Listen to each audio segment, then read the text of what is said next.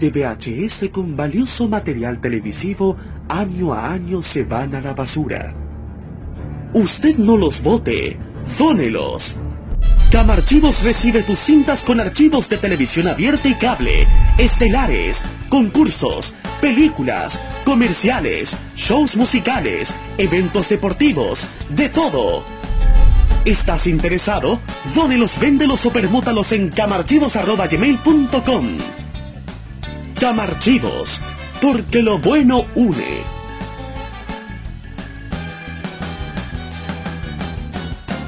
Atención fanáticos de todas las edades, prepárense para la experiencia definitiva de Energy Fest Fanáticos vs Retro. Ven y disfruta de un día lleno de diversión y emoción en Parque O'Higgins en Buin. Juegos, actividades y tiendas te esperan en este evento familiar que tiene algo para todos. Descubre las increíbles tiendas de la comuna de Buin alrededores, donde encontrarás productos únicos y exclusivos. Colaborando con nosotros tendremos a Gaming Place, el lugar perfecto para los amantes de los juegos de mesa y TCG. Visita energeek.cl para obtener más información sobre todas las atracciones y sorpresas que te esperan en Energeek Fest Fanáticos versus Retro. No te quedes fuera de la diversión. Únete a nosotros en Energy Face Fanáticos vs Retro y crea recuerdos que durarán toda la vida. Colaboran Gaming Place y Danilo Pérez Producciones. Organiza Ilustre Municipalidad de Queen y Energy.cl. Este 2023 vive en modo radio. Programamos contigo.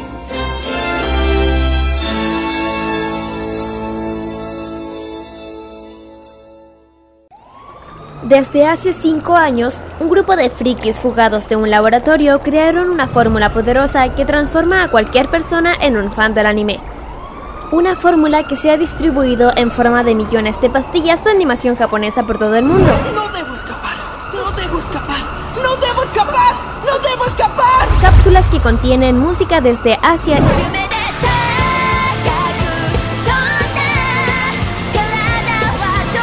y varios litros de jarabe con sabor a videojuegos,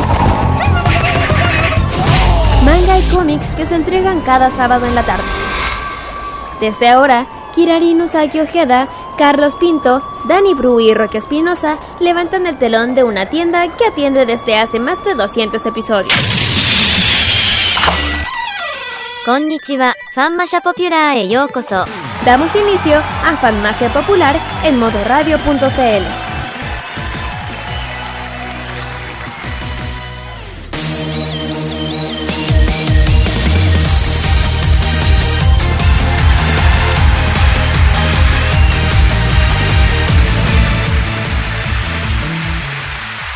Cuando son más o menos las 6 de la tarde con 3 minutos, damos inicio a este nuevo capítulo, el 266 de estas torrenciales farmacias populares. más, más indicado no puede ser el nombre porque sin duda alguna, sobre todo el día de ayer, fue un día muy pero muy difícil, un día muy complicado para los que vivimos en la zona central principalmente aquellos que vivimos en la región de O'Higgins, por estas amenazas de desborde tanto del Cachapoal, Río Claro y el desborde, claro está, del Tinguiplica. Pero más allá de todas esas dificultades, hacemos como siempre el esfuerzo para poder traerles a ustedes este capítulo de Farmacia Popular correspondiente al 266 de en general. Y, y en medio de esta verdadera tormenta que se ha desatado, este sistema frontal que nos hace recordar a esas lluvias torrenciales que ocurrían sobre todo en la década de los 90 y principios de los 2000. Eh. O sea, fue, ha sido una, ha, sido uno de esos, de esos sistemas frontales, una de esas lluvias que no se veían, yo creo que hace, yo creo 20 años sin exagerar, no teníamos... yo creo. 20 años yo recuerdo más o menos. Sí, algo así porque, mm, porque pasó igual como, algo pasó así, pero mm, allá la, la, el temporal, incluso lo que fue en el 2002 también. Así es. En mi opinión, yo creo que oh, mira, esta ayuda puede, mira, aunque se alegue, yo sé que hay gente que por inclusión, pero esto al menos va a ayudar a la sequía. Porque ¿cuántos años ya llevan con eso ya? Exactamente, ha sido dos décadas secas, entonces eh, esto va, tiene su ventaja, pero igual, eh, lamentablemente nos pilla desprevenidos los altos caudales que han tenido los ríos y desde luego eh, nosotros queremos darle todo el power a las familias que han tenido que ser eh, evacuadas de sus hogares eh, para evitar riesgos de que les alcancen las inundaciones. Así que toda nuestra solidaridad con las familias y esperemos ojalá que esperemos ojalá que la solidaridad de la gente se vuelva a manifestar la próxima semana y sobre todo este fin de semana con aquellos que quedaron damnificados por este sistema frontal. A todos ellos va dedicado este capítulo de Farmacia Popular que damos inicio ahora. Así es, Sí, buenas tardes. Como es tradicional, me acompañan en este hemiciclo mis amigos personales Kira Usain y Carlos Pinto Godoy. Chicos, ¿cómo están? Muy pero muy buenas tardes, noches. Ahora, buenas noches, chiquillas. Así que estamos en un sábado más, casi igual de nada que ver. Con muchas noticias, muchos temas y además, sí, sorry que mandé un, un grito. Sí, de, recuperé un juego que hace años, hace tiempo no jugaba y, en fin. El tema es que mm. estamos para darles todo, la noticia y todo el tema, y hay que decirlo. La lluvia ha estado, pero con bien buena, como dice mi papá a veces.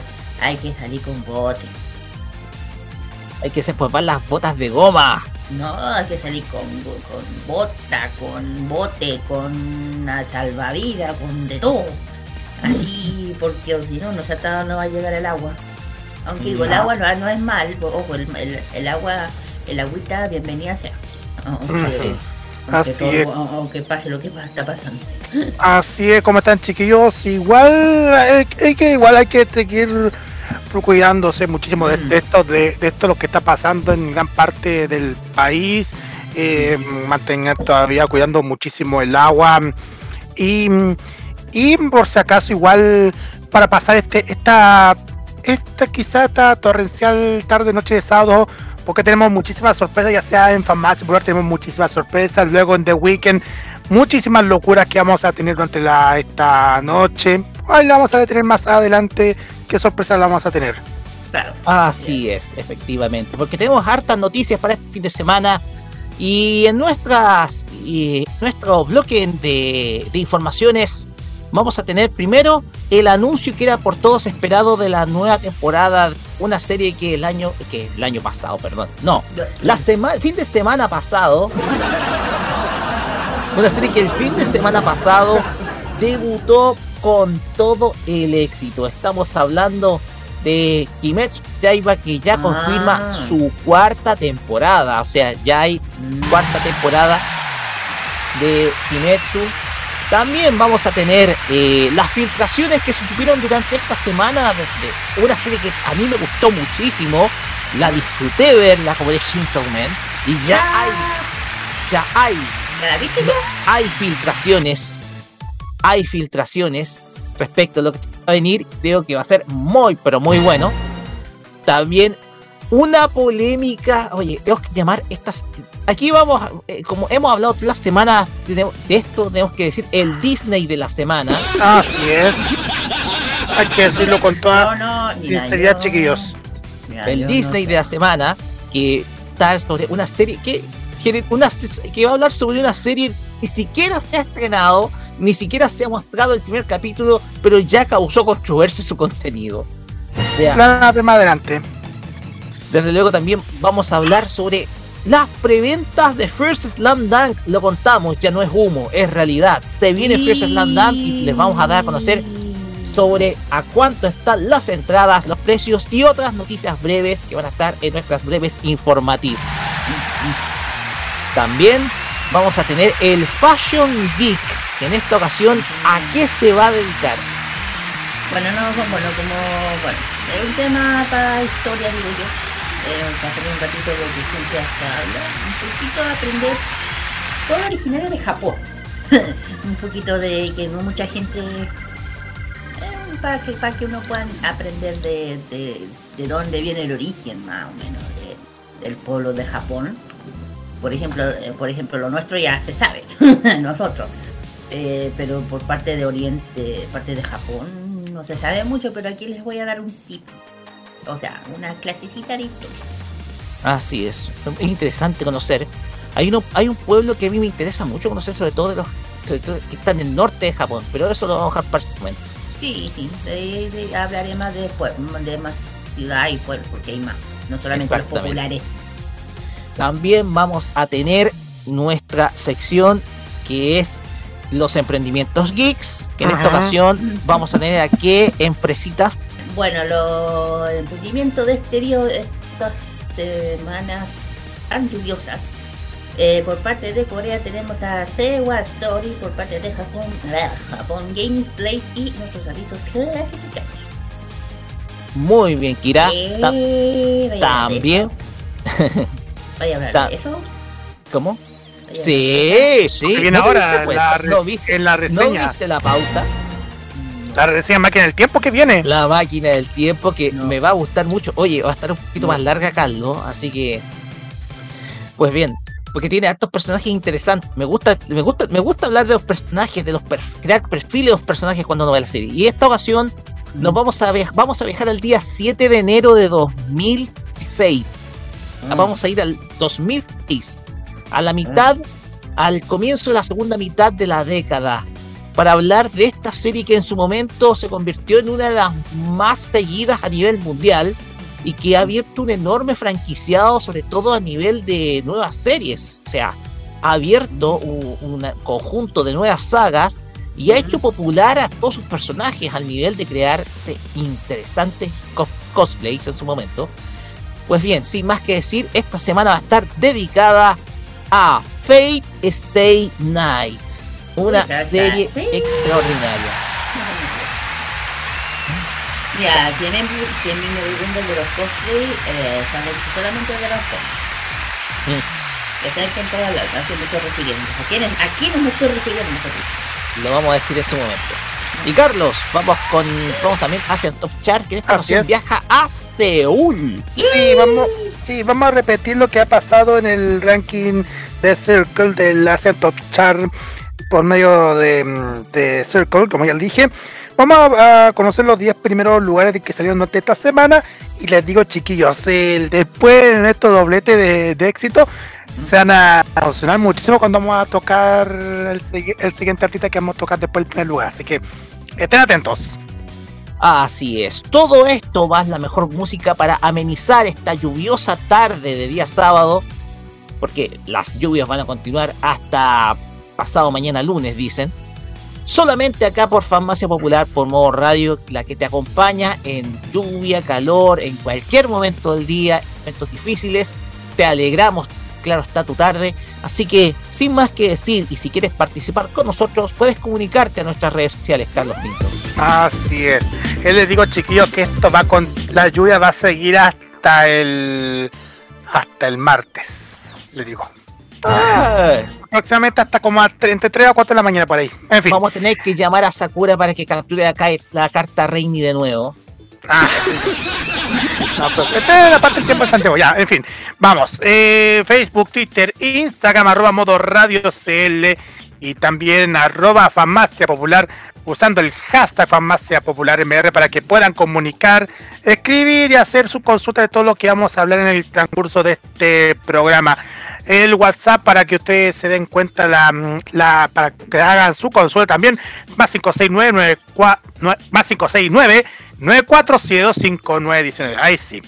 Envío.modoradio.cl también Monkey Online Redbox la aplicación de Energy también estamos vía Twitch para que si no pueden vernos en vivo para que para que nos puedan sintonizar y también estamos eh, como los domingos también tenemos repetición como siempre a esta hora a través de la señal retro de Energeek y también, eh, ojo, gracias por toda la, la buena sintonía que tenemos por la señal de Energy. Y Así los es. podcasts de Farmacia Popular que cada lunes está disponible para, para que puedan escuchar las veces que ustedes quieran. Recuerden, Spotify, Anchor.fm, Apple Podcast, Google Podcast, Radio Public y Pocket Cast.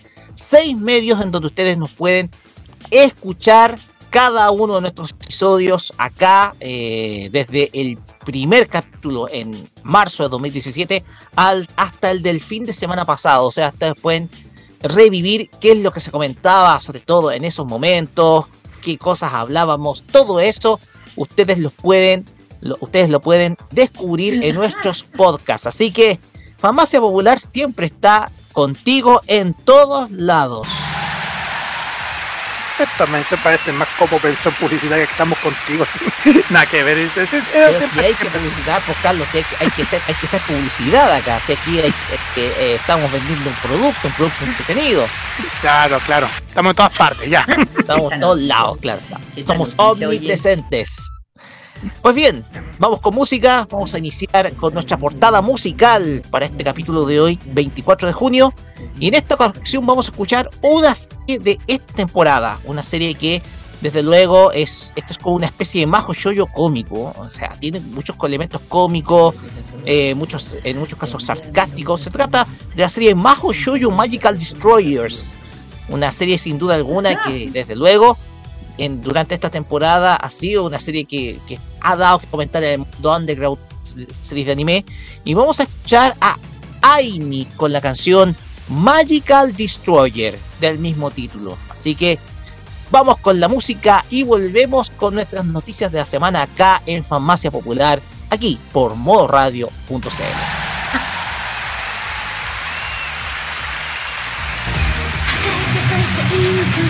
しくパパってこれ出しちゃうからマットの叫びで世界を真っ二つに割っちゃえ破壊と魔法のオーケストラピポパッピラブテストのヤスレイジなノイズで I feel love 踊りまくれ歌え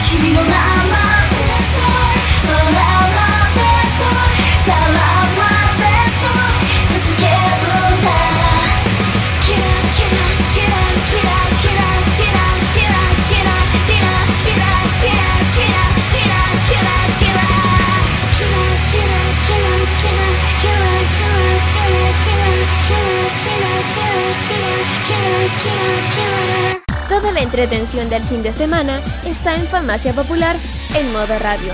¡Esto será tan divertido!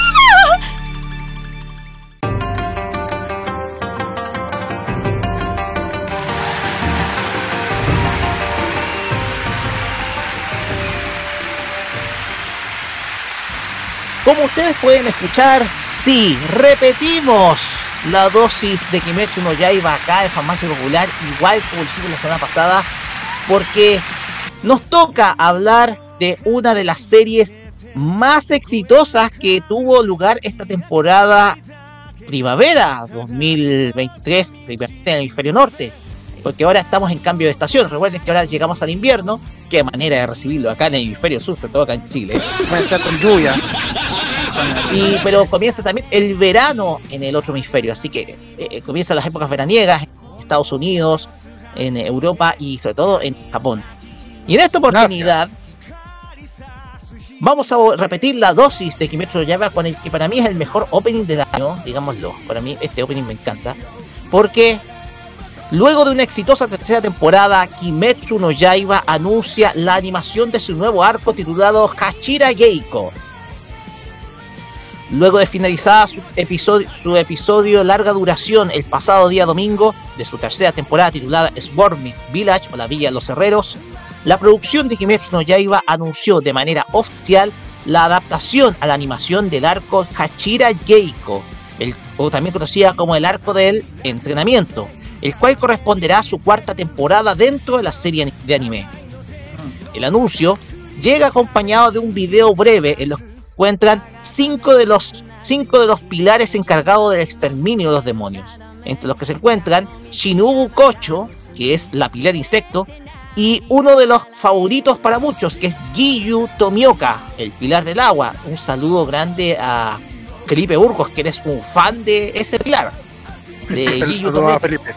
Sí, tiene una figura, de hecho, comprada original, 100% original. Y que fue uno de los primeros pilares en aparecer dentro de la serie, y que luchó precisamente con. eh, y que luchó. Y, y- y que luchó precisamente. eh, dentro de los primeros episodios contra Tanjiro. La pasada temporada del anime logró los números de rating más altos de la historia, posicionándose como el anime más visto cada semana con un primer promedio de sintonía de 7,6 puntos en su penúltimo episodio, superando a la longeva serie Sasae-san y a la espera de los resultados del episodio de larga duración del pasado día domingo, el cual tuvo una duración de 70 minutos. El episodio final de la temporada se estrenó a todo el mundo a través de Crunchyroll, convirtiéndose en tendencia mundial por la red social Twitter todo ese día más el día lunes. Para que ustedes logren dimensionar el éxito de Kimetsu no Yaiba, la promoción del episodio final se hizo a través de nada menos que Nueva York. O sea, a través de, eh, si no me equivoco, fue en la Quinta Avenida. ¿Qué? Ya, en Sí. la quinta avenida. Sí, en la Quinta Avenida eh, se hizo la promoción del, del, del episodio final de Kimetsu no Yaiba eh, a nivel pr- prácticamente, a- a- o sea, a, a la- a nivel de propia de las grandes ligas, de las grandes publicidades que se hacen sobre todo en Nueva York. Y eso te refleja si los perros por ahí dejan de ladrar, con el permiso de los... Eso refleja el gran impacto que tiene la serie que tuvo precisamente esta tercera temporada, la cual sin duda alguna se convirtió en el favorito o en la temporada favorita de todo el público, porque antes promedia cinco y tantos puntos en cada episodio en- de las temporadas anteriores, pero ahora llegar a superar a Sasae-san, su anime que lleva 60 años en emisión, ya es mucho, ya es mucho, o sea, te demuestra que el éxito de la serie es algo netamente concreto, es la serie de esta década hasta el momento. Kira, Carlos, ¿qué tienen que decir al respecto? Vaya a partir con Kira. Parte. Sí, o sea, eh, yo, Dios mío, yo al principio, cuando le eché el ojo, cuando empezó, o sea, con lo, con, empecé a conocer esta serie, me acuerdo que al principio nadie la pescaba. Y yo ya estaba ya terriblemente metida, me, estaba, me, encantaba como tiene que ver con el tema de samurái, historia, todo eso. Y dije, ah, qué diferente, que totalmente diferente. Yo decía, pues ya quería algo dedicado a, a samurai de época. Se cumplió. Y nada, y me encantó el, el, el diferente, la técnica diferente de estilo de dibujo que había, cosas nuevas, estilo nuevo. Eh, claro, las cosas, las cosas de historia tienen que siempre ser similares, pero de otra historia. Pero me encantó y hasta que ya me la terminé completa, en un 2x3, no creo en menos de, dos, de un día me lo vi, todas. Y ya, yo dije, ya, ahí quedó. Me, eh, me encantó, de hecho me, super pega con Tanjiro y la Nezuko, perdón. Nezuquito, sí. La Nezuko. me encantó la Nezuko, eh, todo el rato las veía. Eh, de hecho, una serie que no, no me aburría, no me aburrió nunca. Eh, ya, y de repente empezó el boom. Terminé yo de verla y empezó el boom, el boom, el boom. Empezó, empezó a, a subir, a subir hasta que hasta que dieron la película, iba, iban a anunciar la película. Y dije, ah, la quiero ver, estábamos en pandemia, de hecho, todavía me acuerdo. Y, y en esa época en Japón estaba mal, ta, ta, ta, y de repente sale James, eh, Kimetsu Yaiba la película y disparó todo. Se disparó. No, yo siento que, como dice Rocky, que, que Kimetsu ya es la serie de esta época, además que, que, a mí me gusta, a mí me encanta. Como que desde ese momento Kira comenzó el fenómeno. Claro, en esa época se transformó en un fenómeno. En la pandemia, claro. Y el otro personaje que a mí me gustaba, pero me lo, me lo tenían que matar, ¿en serio? El del, el de... ¿Ah? Roku. Sí, a, Ro a, Roku dije, me lo tenían que matar, ¿en serio? Bueno, no importa. Y eso, pues... Rengoku, que sí. Mira, lo único que espero, ya está bien que le tiren el chip, es lo único que deseo y espero que lo estiren bien, que no le metan, ya sabí. No, no hay relleno. Recuerden que de hecho ya está decidido, se anima el material original. Ya, es lo porque que ya quiero. está terminado. Ya, es lo que quiero, que no le metan. Sí, puede ser original, Roque, pero tú sabes que de repente no se le venga la gana no hacerlo, por eso le digo, no. Le no tiene esa política, Kira, te lo digo al tiro. Ya, menos mal, porque yo ya con tanto relleno ya me tienen chata con serie. Por eso que si es así, y que miren, eh, yo en mi caso eh, no, no tengo ninguna palabra que decir, pero pero con todo lo que ustedes comentaron me sorprendió muchísimo cuando le dieron tanta fama a esta serie. Y ahora que está diciendo que como se, se estrenó a nivel mundial por Crunchyroll, que tendencia mundial, más encima que se promocionó más encima en Nueva York, eso es... es, em, es, es palabras mayores. Para, palabras eso, mayores. palabras mayores. Es cosa saber que, que un éxito un éxito a nivel mundial para, para, para, para decir bueno, cosas así. Yo me acuerdo cuando tú me dijiste, cuando yo vi la primera temporada, tú, no sé si tú me habías dicho, ¿no? Que no sabías si iba a sacar segunda, tercera, yo dije, yo estoy más que segura van a hacer segunda. Y toma ya. Dicho y hecho, ya está cuarta ya. ya. Ahí yo fue como ya, ok, está bien. En serio, no, de hecho el, el, el, la película de Kimetsu de la vía la mala. Así que. no, sí, también, yo también la vi ahora mala. Y de hecho, yo decía, ya ya la vi, pero no voy a spoiler porque si no me cuelgan. Chicos, tengo acá las cifras de rating del pasado fin de semana. De. O sea, no, del fin de semana del, de la semana del día. Eh, fin de semana del 11. Del 10 al 11 de. De junio. Escuchen las cifras. Kimetsu no Yaiba, el episodio, este fue el penúltimo episodio, tuvo un promedio de rating de 7,6% y encabezó encabezó la lista de los animes más vistos de esa semana. Y Sasae-san, que siempre lidera y hemos visto lidera en sintonía, porque es una, una serie familiar, Sí. promedió 7,3. Ah, bajó. No, Kimetsu la superó. Eh, Kimetsu la superó porque ese es el rating tradicional que tiene Sasae-san, marca más de 7 puntos. Bueno, sabiendo que una serie muy larga, bueno. Después llega Detective Conan con 5,6. O sea, a mucha distancia, o sea, a, dos puntos. O sea, dos puntos le sacó Tanjiro al Conan. Oye, y me sorprende algo que no esté ni siquiera la que siempre se nombra. Sí. Después Chibi Maruko-chan con 5,1. Ah. Swaring Sky Pretty Cure 3,4. Ah, Mix segunda temporada 3,4. One Piece 3,2. ¿Dónde Doraemon, quedó? ¿El, One Piece en qué puesto quedó? 3,2. Doraemon 2.9.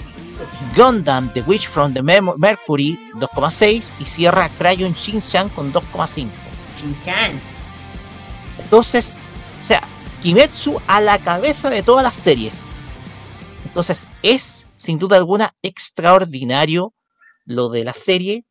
Desde luego, em, vamos a estar siguiendo la información porque aquí van a aparecer los, en el próximo arco van a aparecer los que son los pilares favoritos de muchos, que son Shinobu y Tomioka, que son los pilares favoritos. Entonces, la cuestión acá es que dado el éxito que tuvo la tercera temporada, la cuarta temporada se va a venir muy, pero muy interesante y desde luego, yo pienso que el éxito de Kimetsu hoy en día eh, enseña o da una lección a los comités, sobre todo de producción de otras mm. series, y tengo que decirlo, lo que mm. pasó con lo que pasó con Attack on Titan, con Shigeki no Kyojin, es imperdonable, porque pudo haber tenido un final glorioso hasta que se ocurrió estirarlo, y desde luego esto le da una lección a los comités de producción. La serie termina donde debe terminar. Y si tiene que avanzar lento la producción, tiene que hacerlo. Total, hay una cuestión de calidad detrás. Ufotable le plantó claramente todo, le plantó toda la lección a todos esos comités de producción que desde luego arruinaron una obra magna como lo es Shingeki no Kyojin. O sea, ya, Shingeki es Shingeki. Pero hoy en día yo no veo tanto cosplay a las diferentes vestimentas. Claro, lo sigue habiendo, pero, sí, pero lamentablemente, lamentablemente ya perdió fuerza. Claro, pues bien, eh, Kira, después seguimos conversando porque nos toca la siguiente noticia. Sí, la noticia. Rápido. Ya, ya. La porque vamos a cambiar la música y lo vamos a hacer con el opening de la serie. Miren, ese bajo de Kenshi Yonesu muestra de que vamos a hablar ahora de Chainsaw Man. Porque hay novedades y creo que van a ser muy buenas. Porque se filtró. Eh, se filtró cuál va a ser el futuro de la serie. Kira, adelante. Carlos. ¿Qué? Eh, así es, vamos a hablar de Chainsaw Man. Chainsaw Man eh, bueno, esto se filtró mucho antes de lo que, acuérdense que en julio viene el Anime Expo. Y, yo estaba pensando, Roque, que ahí iban a, iban a soltar algo, pero como son buenos para infiltrar cosas, ya lo tenemos aquí. Así que ya, eh, Jason Man tendría segunda temporada y película también. Una filtración de Weido aseguró, aseguró, ojo, que la adaptación del anime del manga escrito por Tatsuki Fujimoto, el Chainsaw Man, tiene la segunda temporada y película en producción. de acuerdo con la popular leak Sugoi Light, todavía es muy pronto para hablar de la filtración. Ojo, no hay que estar 100%. Por lo que se supone que están en la primera etapa de la producción. Cabe reseñalar que también eh, se desconoce también la naturaleza de los dos proyectos si bien es evidente que la segunda eh, película eh, será una secuela que no podemos saber si será secuela de la primera temporada emitida en otoño de este año, año perdón, perdón, o la película en producción. La primera posibilidad implicaría entonces que la película tendría una historia original que no afecta a la historia principal, como ocurrió con Spicer Family, un ejemplo. No obstante, eh, muchos fanáticos están seguros que la película será canónica, adaptada al arco del Race, que considera que tiene una temática perfecta y que la duración adecuada para ser adaptada en esta forma o formato. Lamentablemente, recordemos que las, las películas eh, tardan mucho mm, más tiempo que llegar a Occidente, por lo que es posible que la, prometí, la prometida segunda temporada se estrene y los fanáticos de Occidente ni siquiera hayan visto las películas todavía. En fin, hay muchas teorías que poca información, es lo que es evidente que trata, eh, se trata de una filtración que todavía no existe confirmación, confirmación oficial al respecto. Así es muy emocional que estén los fanáticos, tendrán que esperar mucho al personal de mapa, quizás, no sé, se anime a finalmente revelar la verdad. Y la adaptación de anime de cuento corto se, durante, eh, se emitió durante la temporada otoño 2022 Contó con un total de 12 capítulos más, mientras que la plataforma Crunchyroll se encarga de su distribución al occidente. Por parte de Fujimoto comenzó la publicación en manga Chainsaw Man en la revista Weekend Shonen Jump y el, la, la Shueisha también. El diciembre del 2018 finalizando la primera parte en el 2020 y la segunda parte eh, de la obra mudó a la servicio digital de Shonen Jump Plus, en donde se publica desde julio del año pasado. Ah, es lo que digo, son filtraciones, no hay que estar 100% muy seguro a lo que digo. Pero tampoco son rumores, o sea, si son filtraciones, significa que algo de cierto hay. La cuestión sí, pero a lo que yo quería mencionar, yo prefiero esperar Roque a lo que pase en julio el Anime Expo, porque justamente van, van, ejecutivo. van ejecutivos de mapa. Y yo prefiero esperar a esa conferencia es que alguien se le ve. Yo creo que ahí le, sea, le haga tirar esta misma pregunta, esto, esto. Y ahí a lo mejor vamos a ver realmente qué pasa. Porque una cosa es filtración, yo prefiero esperar a lo que diga papá. Te digo yo. Yo también espero. Sí, la cuestión es que, eh, a ver, los que vimos Chainsaw Man nos divertimos mucho con la serie. A mí me encanta. La serie nos, a mí me, me, gustó mucho, que ofrece otro tipo de perspectiva, una perspectiva propia de un antihéroe, Ay, que sí. es muy distinto. De hecho, los antihéroes están de moda. A mí me Tú lo encanta podéis los ver, por ejemplo, está Shazam, está Ah, eh, sí. en Occidente tenéis a Shazam, tenéis a Deadpool del, del lado de Marvel, El mejor.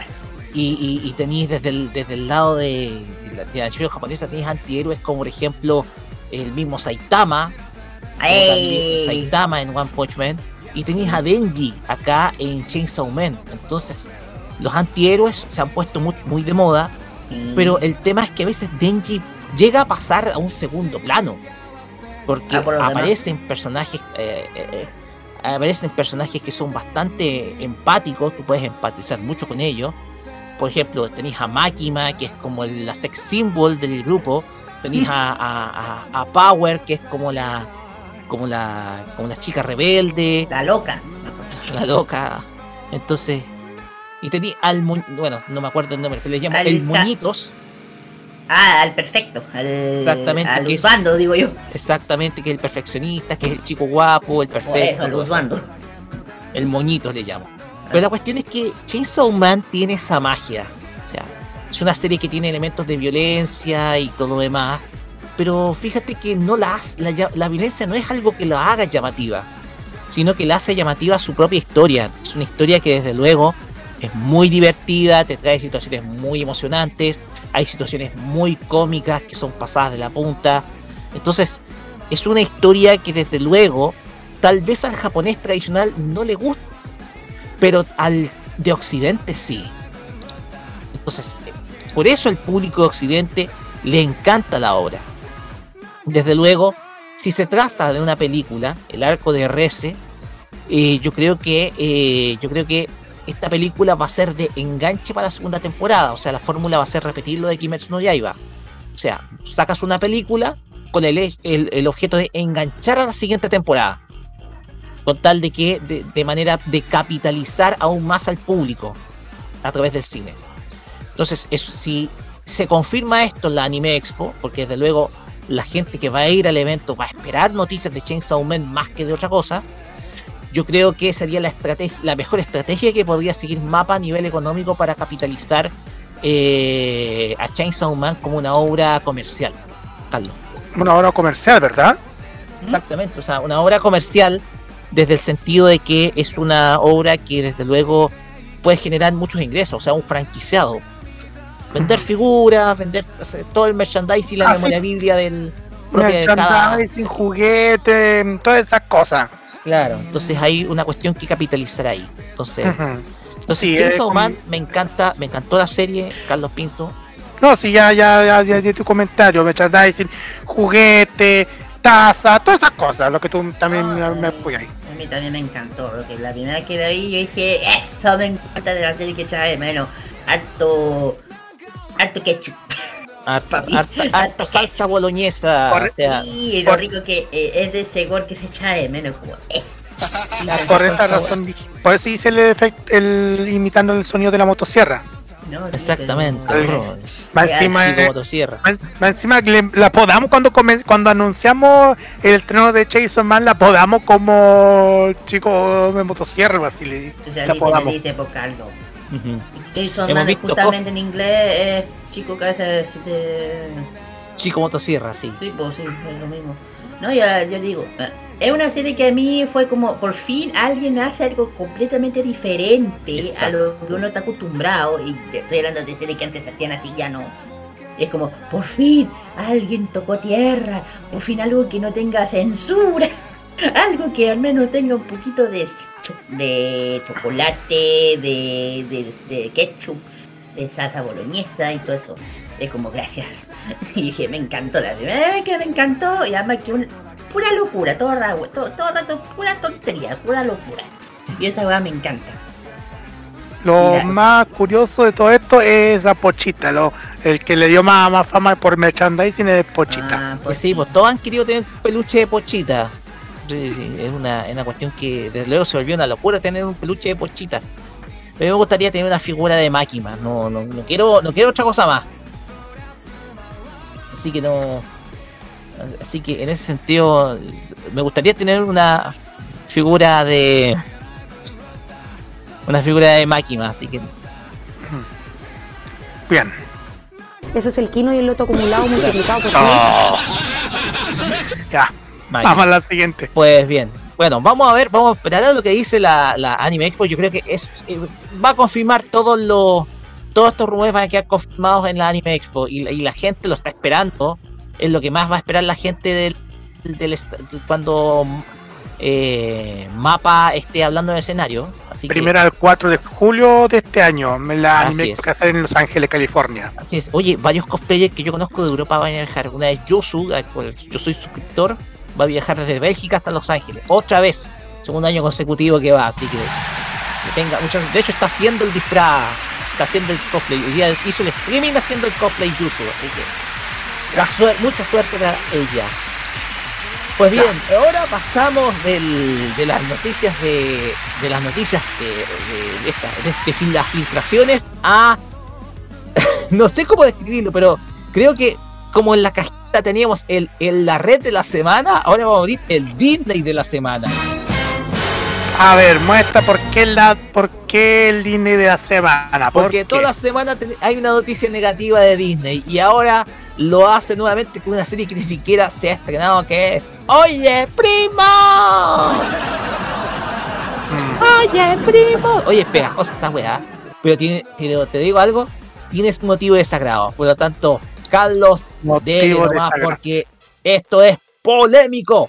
motivo de desagrado chiquillos y más encima que, mm, que se viene una que se viene el tema del elenco en una en un festival de un Annecy Festival más encima en fin vamos a partir vamos a partir con todo el pasado martes eh, no voy a decirlo eh, eso fue presentado en el festival de animación de Annecy eso fue presentado y fue duramente criticado en redes sociales ahora sí voy a empezar porque el pasado martes, eh, no voy a decir que fue Disney Channel, sí, bueno, puede que sea Disney Channel, pero más que Disney Channel es Disney Television Animation, o sea, los estudios de animación de Disney, publicaron un adelanto de su nueva serie animada llamada Primos, la cual ha recibido críticas por presentar una perspectiva que ha señalado de racista a presentar por no haber sido estrenada aún.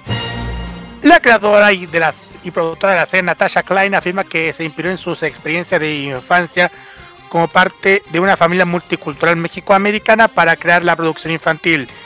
Las primeras imágenes que han salido a luz han generado que los usuarios a través de las redes sociales expresan un deseo de cancelarla debido a que la serie exhibe una representación equivocada y racista de los latinos. ¿De qué se trata esta serie? Bueno, les digo, esta serie sigue una gran cantidad de personajes quienes viven en un lugar llamado Terremoto Heights, Este nombre de la localidad provocó la primera controversia ya que la población de países como México y el nuestro se ha visto afectada por los sismos de gran intensidad en algunas ciudades. Así que muchas personas lo interpretaron como una burla. La trama aborda la vida de Taiter Ramírez, una chica de 10 años extrovertida y decide seguir sus sueños y encontrar todo lo que hace especial y diferente al resto. Ella no está sola, tiene pues tiene 12 primos que se mudan a vivir con ella en el verano y que ayudan a descubrir su verdadera identidad. En el elenco hay chicos y chicas con nombres muy genéricos, pero especialmente este último nombre que ha generado todo un revuelo en redes sociales, pues el término tiene varios significados en distintos países de Latinoamérica. Los, nombres dicen eh, Nacho, Anita, Gordita y Coquita. En Colombia, por ejemplo, es una forma de decirle a la vulva, mientras que en México sea el diminutivo de Cuca, un nombre bastante popular en dicho país. Por otro lado, el que ha generado polémica es la canción principal de la serie, ya que en una parte de la letra se escucha decir oye primos o, o pasando la voz, y automáticamente eso sería incorrecto, pues debería decir oye primo. Otras críticas estuvieron relacionadas por los estereotipos, pues el hecho de que los 12 primos estuvieran en la misma casa resuelto ofensivo para algunas personas. Claro, dime lo que digas, todos los latinos vivimos, vivimos amontonados en una pequeña casilla y somos pobres, escribió un internauta. Todos estos temas, Klein fue cuestionado sobre todo porque muchos la culparon por crear un show que estaba lleno de estereotipos, pero su respuesta fue es difícil cuando cargan los sueños de otros. Solo me mantengo firme con la verdad que conozco. Chueta. ¿Qué piensan, chiquillos? Yo. Yo dejar Yo- la palabra aquí yo- primero. Yo, Va- Parte ustedes, ustedes, Kira y Roque, porque yo, No. yo me reservo, así que yo voy y vuelvo. yo, ¿qué voy a decir? Lo único que voy a decir, Disney cada vez, pues, no entiendes nada más. Es que, ¿para qué voy a seguir? Porque, como que, eh, ¿para qué? ¿Para qué? No entiende. No, es como que no quiere entender ni por las buenas ni por las malas. Y además ya está pasando algo con Pixar, con la película, ya saben, es como... de- Y ahora sacar, ahora salieron con lo de Toy Story. Mira, está bien estar desesperado, pero no tanto. No es para tanto, ahí hay formas, pero no, no de forma desesperada porque no funciona. Porque no funciona. sabes, Kira, que uno puede ya, uno puede ser una simple pataleta de personas que no les gusta la, que la serie es desagrada, etcétera. Mm, Pero mira, ¿a quién está orientada la, en la serie? La serie está orientada a un público infantil, o sea, de 6 años para arriba, de, de No 6 a 12 creí. años. Está orientado a un público de 6 a 12 años. El hecho de tú colocar como título Oye Primos, ya desde luego suena muy peyorativo, Claro. porque si tú te das cuenta, es una forma de decirlo de manera gringa y de manera muy despectiva hacia una persona que viene de Latinoamérica, no solamente de México, sino de Latinoamérica. Decir, No, oye primos, es como para decirle que tú es para indicarte eres un hueón latinoamericano. Disculpe la expresión. Es que depende, Entonces, depende es que de no- la pronunciación, eso sí. es que no es solamente el tema de prostitución, es una forma de tachar a una persona que proviene de un grupo, principalmente de un, eh, de un origen, de un origen que es completamente ajeno al estadounidense. No, no, O sea. El título suena, suena muy despectivo en primer lugar, Mm, porque de inmediato cuando tú vas a... Es para decir, los niños tienden a imitar lo que aparece en la TV, y cuando tú le dices, oye primo, a alguien que es latino, ah, va a sonar ofensivo a los oídos de una persona, sobre todo a un, a un niño, a un niño que es latino, va a sonar ofensivo. Claro. Por lo tanto, la serie de por sí ya comenzó siendo ofensiva desde el título. Segundo lugar, están las representaciones que aparecen, las representaciones a nivel layout del, del, del dibujo de la serie, en donde se ven zapatos que están, eh, que están en- encableados, lo que, lo que es un indicativo, lo que es un- Ah, sí. otro indicativo, otro indicativo que es bastante peyorativo, indicando a, a los latinos que, que diría es un punto de vista de venta de, de- de Sí, sí, sustancias sí, prohibidas. Sí, sí, sí. Los paisajes sepia son también un elemento también que desde luego le coloca eh, elementos que son eh, elementos que son claramente discriminadores. Es como si tú es como si esto, como si los protagonistas de la serie vivieran en un paisaje triste. Y por último, está el hecho de vivir en condiciones de vida que son completamente eh, hacinados. O sea, la serie te indica que los personajes viven hacinados. O sea, ya es un hecho que, eh, de que ya eso, eso es mostrar pobreza. Y está incluso de manera, hasta incluso, tal vez no de manera intencionada, pero sí es mostrar de manera no burlesca, pero sí de manera muy peyorativa, cómo es el estilo de vida de un latino de Estados Unidos, que es vivir en, que es vivir hacinados en una casa. Entonces, desde el título, que ya de por sí es discriminatorio, pasando por la animación, o sea, pasando, claro está, por las características de los layouts, de los dibujos, de cómo se muestra, cómo se representa a una persona de origen latino, ya de por sí la serie te da a entender que es muy negativa hacia ellos, o sea, una visión muy negativa hacia ellos.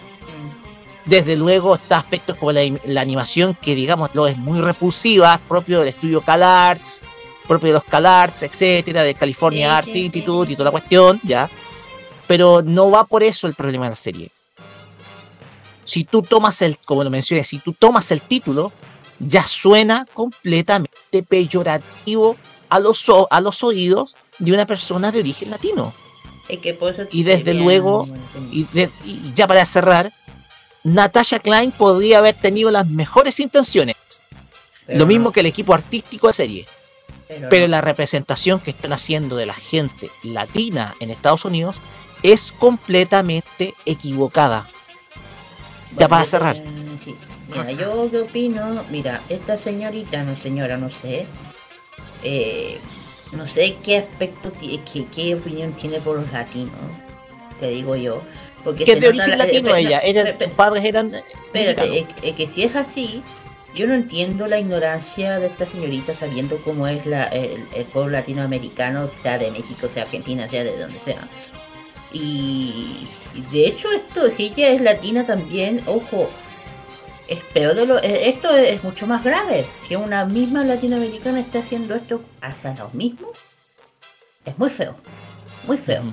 Y además que eh, yo, yo veo un poco y además eh, es como decir, oiga señorita, bueno, si ella sabe por qué se coloca esas, los, zapatos colgando, toda esta cosa, pero el tema es que, eh, mira, la ignorancia o no sé a lo que va, lo único que digo que ya empezó mal, yo digo, ella tocó lo que no debe haber tocado nunca. Y Disney aceptó esta, esta propuesta, yo no debió haber hecho jamás haber ofendido al pueblo latinoamericano, te digo. Jamás. Para ir cerrando. Jamás. Y ya para ir cerrando. Otra cuestión errónea que te muestra la serie, que te muestra que la, gente latina no progresa a nivel económicamente. Error. Hay gente que, que ha progresado económicamente, eh, mexicanos, latinoamericanos, ya sea no solamente de Estados Unidos, sino que dentro de acá del continente, dentro de este lado, han progresado económicamente, por lo tanto hay gente que ya no está viviendo así nada. Entonces, me parece una visión completamente, por así decirlo, y discúlpeme por la expresión, errónea. Una visión era entonces propia de los de muchas personas en Estados Unidos de creer que en su momento Latinoamérica era el patio trasero de ellos. Hoy en día no. es así. Los países han progresado económicamente. Hay países que han progresado económicamente. Y aquellos que no lo han hecho se han tenido que han tenido que emigrar ¿por qué? Para buscar mejores condiciones o mejores condiciones de vida. Y en muchos casos lo han conseguido, entonces no tienen todos ese estilo de vida. ¿Puedo dar, un, ¿Puedo dar un ejemplito, chico? De hecho, estaba justamente pensando en una cosa y justamente me acordé en una ocasión de los prisioneros. Latinoamérica es un pueblo al sur de Estados Unidos. Exactamente en el del, disco La Voz de los 80, sí. Exactamente. Esa es la visión. Esa, es, la visión que me trae esta serie. Por eso yo justamente estaba pensando aquí, ¿por qué me... Ah, los prisioneros. Porque ahí salía esa cosa. Eh, eh, eh, toda esa cosa. Y me acuerdo de los prisioneros, ¿cachai? Y dije... Espérate. ya para cerrar, yo siento que cosa. esta serie es posible que esta serie ni siquiera vea la luz. Que ni la es vea. posible que ni siquiera esta, esta serie vea la luz. O sea, Que ni siquiera, ni siquiera se estrene por Disney Plus. O que la mande a. Disney Plus, sino que quede guardada, pero y para siempre y no se exhiba nunca. Tal vez llegue a pasar eso. Así que, y ojo que hay un desperdicio de talento, desperdicio también de, de recursos detrás, y me parece, y me parece, que, bueno, y obvio, ya lo hemos dicho acá, la visión que entrega la serie es muy, pero muy errada de lo que se, se busca mencionar acá.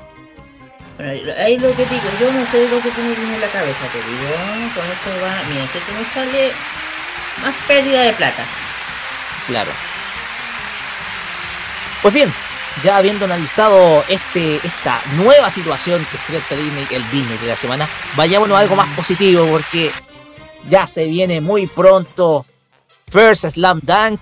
Ah, sí. Y sí, ya hay preventa de entradas. Así que Kira, menciónenos Así menciónenos es. lo que, lo que tienen que pagar el público para poder ver esta obra sin duda alguna es extraordinaria. Kira, adelante nomás. Así es. Adelante. Así pues después de pues, después por fin se logró chiquillos, se logró, yay yay yay. No, no, no. ¿Cuándo es la preventa de la una de las películas más esperadas del anime que es el First Dunk? Ya tiene fecha y para comprar las entradas. Eh, atención, bueno. Revisa con atención cuándo inicia la preventa para ver en los cines de los chilenos a los queridos personajes de la popular serie de los 90. Bueno, la exitosa serie japonesa de los años 90 Sí, de Slam Dunk regresa este año a los cines chilenos con una nueva historia protagonizada, no es nueva historia, protagonizada por el equipo de Shohoku y Hanamichi Sakuragi, titulada The First Dunk. No sé dónde salió nueva, no es nueva. Cita que ha logrado, el que lo hizo, nuevo. que ha logrado diversos logros en tanto en Corea del Sur, eh, luego eh, de su estreno, no solamente en Corea, en China, en Japón, en muchas partes. La cita producida por Animation se estrenó en Japón el 2 de diciembre del año pasado, convirtiéndose en uno de los lanzamientos más exitosos del año. Manteniendo en primer lugar en recaudación durante todo el tiempo, to- todo este tiempo, estuvo en la cartelera. En la cartelera. Si no, si no quieres perderte la grandiosa película, a continuación te contamos desde cuándo pueden comprar la preventa para ver las exclusivas o en qué cines, mejor dicho, se puede ver. Bueno, eh, las preventas en- de la entrada de First Light empiezan el 5 de julio a través de las páginas web de Cinepolis y Cinemark. Estas preventas especiales eh, es para el estreno de la- estreno fijado para el 3 de agosto. Bueno, eh, como digo, acabo de decir que, bueno, que saben que First, First. ¿De qué se trata? El agosto, bueno, se estrena una película cual se basa en el manga del mismo nombre llega a la, a la pantalla por primera vez en el año 93, la, la serie. Que es una historia, bueno, todos saben que competencia, superación de deporte, del protagonista por un joven ingenuo, inmaduro y un poquito romance que es por Hanamichi Sakurai, quien se enamora de su compañera Haruko. Y la hermana menor del capitán de, de básquetbol de preparador Shohoku, que todo el mundo el Akagi o el gorila. Eh, para conquistarla, decide entrar al equipo de básquetbol. eh, sus planes se derrumban, que el joven está enamorado del de, de, Kaede- de Rukawa. Una estrella del equipo, bla bla. Pero no, eso, eh, miren, no sé quién hizo esta nota, no señor, sí, sí, así, pero tan así no es. Eh, perdón que diga Roque, el que hagan, el que hagan notas de anime, háganlo bien. Sorry que lo diga así. En fin, el tema es que, uy, claro, First Lambda está basado en el manga, pero hay que, hay que decir, Carlos, que eh, First Lambda se, eh, o sea, no se, no se terminó completamente, no, no se terminó. A ver si alguien se, ¿cómo se llama? Eh, te lo voy a decir. Se supone que esta, la adaptación de First Lambda eh, solo se adaptó hasta el volumen 22, más o menos. Y eh, tiene fecha, ya dije, el 3 de agosto, y la preventa ya lo dije. Eh, la adaptada del anime solo llegó hasta el volumen 22, dejando a los fanáticos un, un verdadero cierre del episodio 101. Lo último que se transmitió en la televisión fue la llegada de Shohoku al campeonato nacional. Esto después del equipo de Sakuragi, la, eh, la compañía trabajaba arduamente para avanzar en el campeonato regional. Pero la eh, eh, eh, ha entregado en diversos medios o sintoniza oficial. Podemos esperar que el, largometraje nos muestre tan esperado pasos de Shohoku al, campeonato nacional. Eso significa que los acontecimientos que se muestran de First Landang son absolutamente canónicas. Como se pueden, eh, bueno, muchos trailers, los trailers que han habido de se centran en Miyagi, en la, base del equipo de Shohoku, probablemente veamos muchas escenas sobre su vida, de su pasado, sobre todo su niñez, lo que es motivo de eh, motivó a jugar baloncesto. Bueno, y también eh, la sino oficial menciona el equipo de Sanon, por lo que seguramente vamos a ver este equipo de Hanamichi y compañía enfrentando de equipos baloncesto de la prefectura de Akita. El campeonato nacional defensor duró durante tres años. Eso sí, no se sabe muy bien si la película nos mostrará el partido completo o nos dejarán abierta la posibilidad de tener secuelas, Roque, de la franquicia. Yo creo que lo más probable es que eh, van a haber secuelas. Claro. Yo pienso que esto, eh, lo perfecto para First Slam Dunk es que sea trilogía. O sea, que sean tres películas. Es lo perfecto. O sea, una trilogía para exhibir el final es suficiente. Y lo último que voy a decir, los dibujos contienen las historias posteriores al volumen 31 del manga, que tiene un título que se llama Slam Dunk eh, eh, Ten Day Late. Así se llama los mangas que eh, se supone que esto está a, van a adaptar a los mangas que faltaron, Roque, que faltaron, que no se adaptaron. Y yo le digo, bueno, hay que ver qué pasa. Se supone, mira, a mí me encantaría que fuese más que, que, ya sabéis. Eh, y yo digo, la, la, otra nota, señor, eh, la que hizo la otra nota de la página, no voy a decir el nombre, hágalo bien. hágalo bien.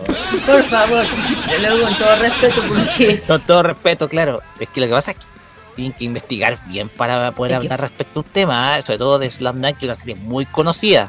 Por eso estaba leyendo el, el que, por eso dije, eh, espérate, la nota está rara. Dije, el que la haga, por favor, investigue bien. Porque Mejorarla.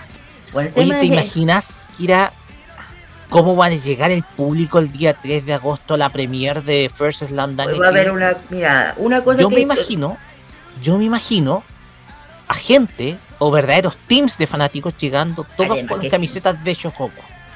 Mira, lo más que yo, mira, yo lo que más te aseguro es que aparte de eso se va a armar como una especie de evento que no, no me extrañaría.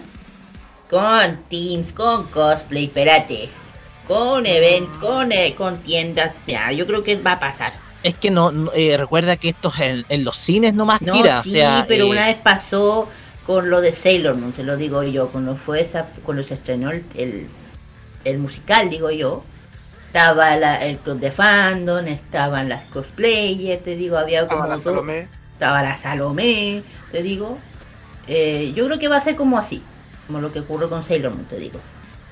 Te lo digo yo. Yo creo que van a haber un montón de teams ahí que va a llegar porque esto es un momento que por lo menos Chile ha esperado ver desde el año 97. Ah, y parece... Ha sido 26 años de espera para poder ver esta secuela, por lo menos acá.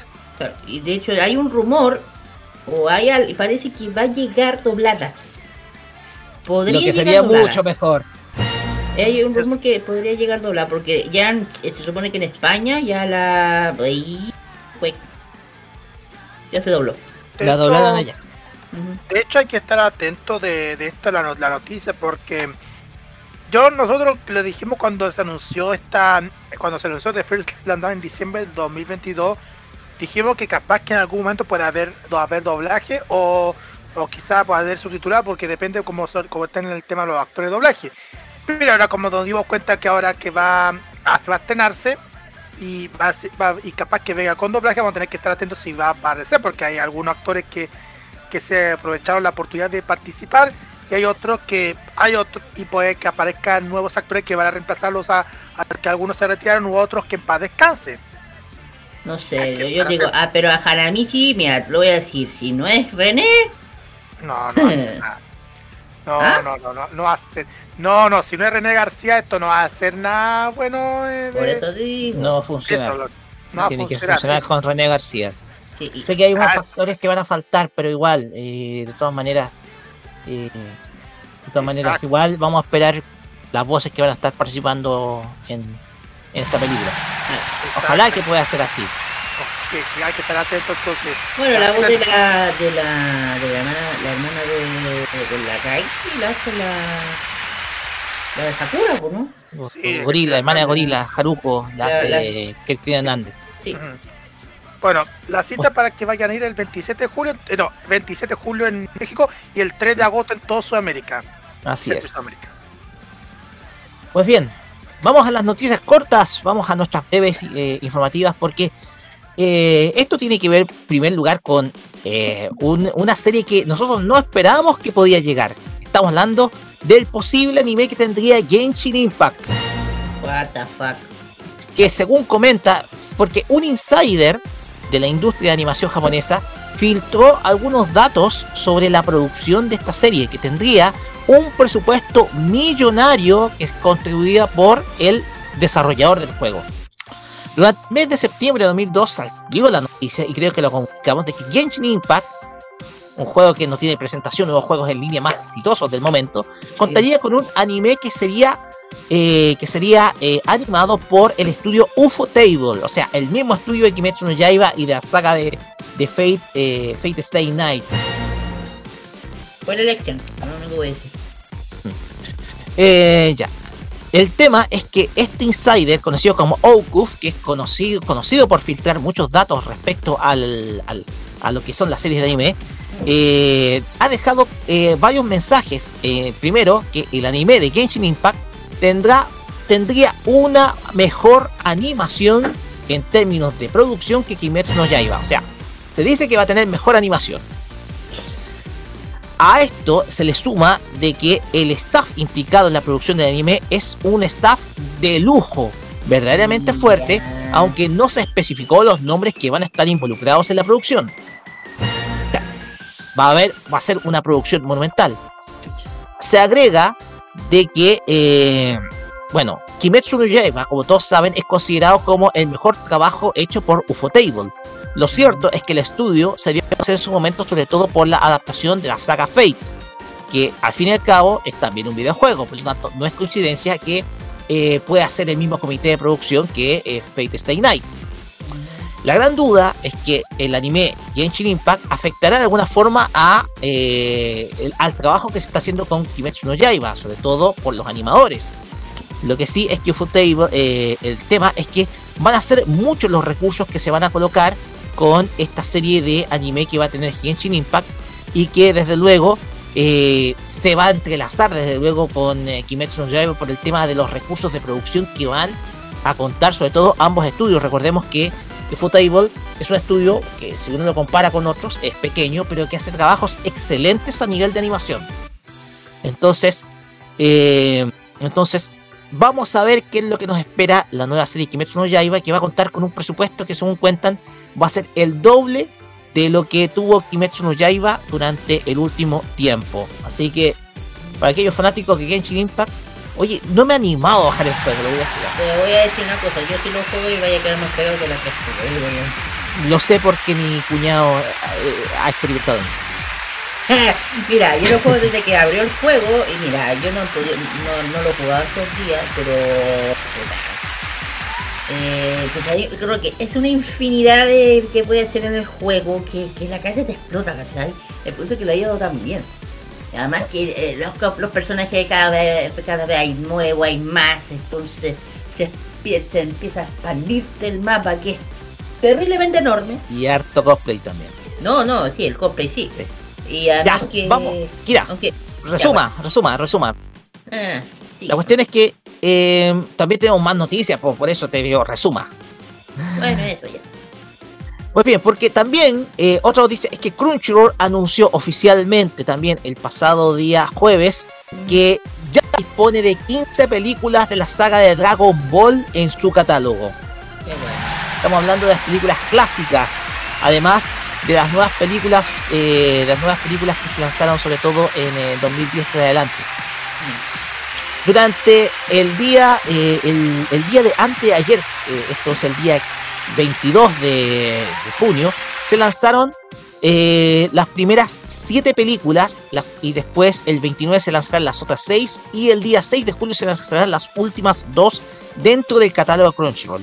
Las películas que se lanzaron antes de ayer, el pasado día jueves, en la plataforma son Dragon Ball Z, La Zona Muerta, esto es la saga de Garlic Jr., Sí. eh, Dragon Ball Z, El Hombre Más Fuerte del Mundo, es una película que conocida por todos, la hemos visto por Megavisión en su momento, Sí. eh, Dragon Ball Z, El Árbol de la Vida, que es de Tarles.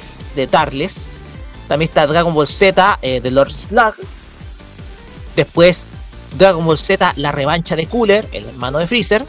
Sí. Después Dragon Ball Z, El Retorno de Cooler, que sería la continuación de esa película. Y por último, el Super Android 13, que es otra de las películas lanzadas el día de antes de ayer. De hecho, Para el día nombre- 29. En, en España tiene un nombre bien así: Los tres grandes super saiyanos. Ah, sí. Ay, no. Bu.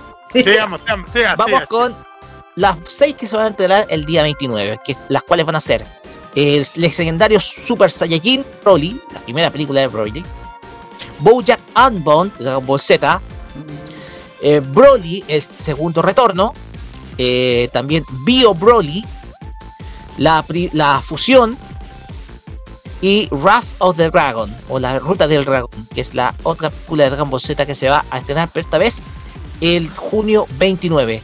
Y para el 6 de julio, y esto es lo interesante, se van a lanzar las dos últimas películas que corresponden a las nuevas.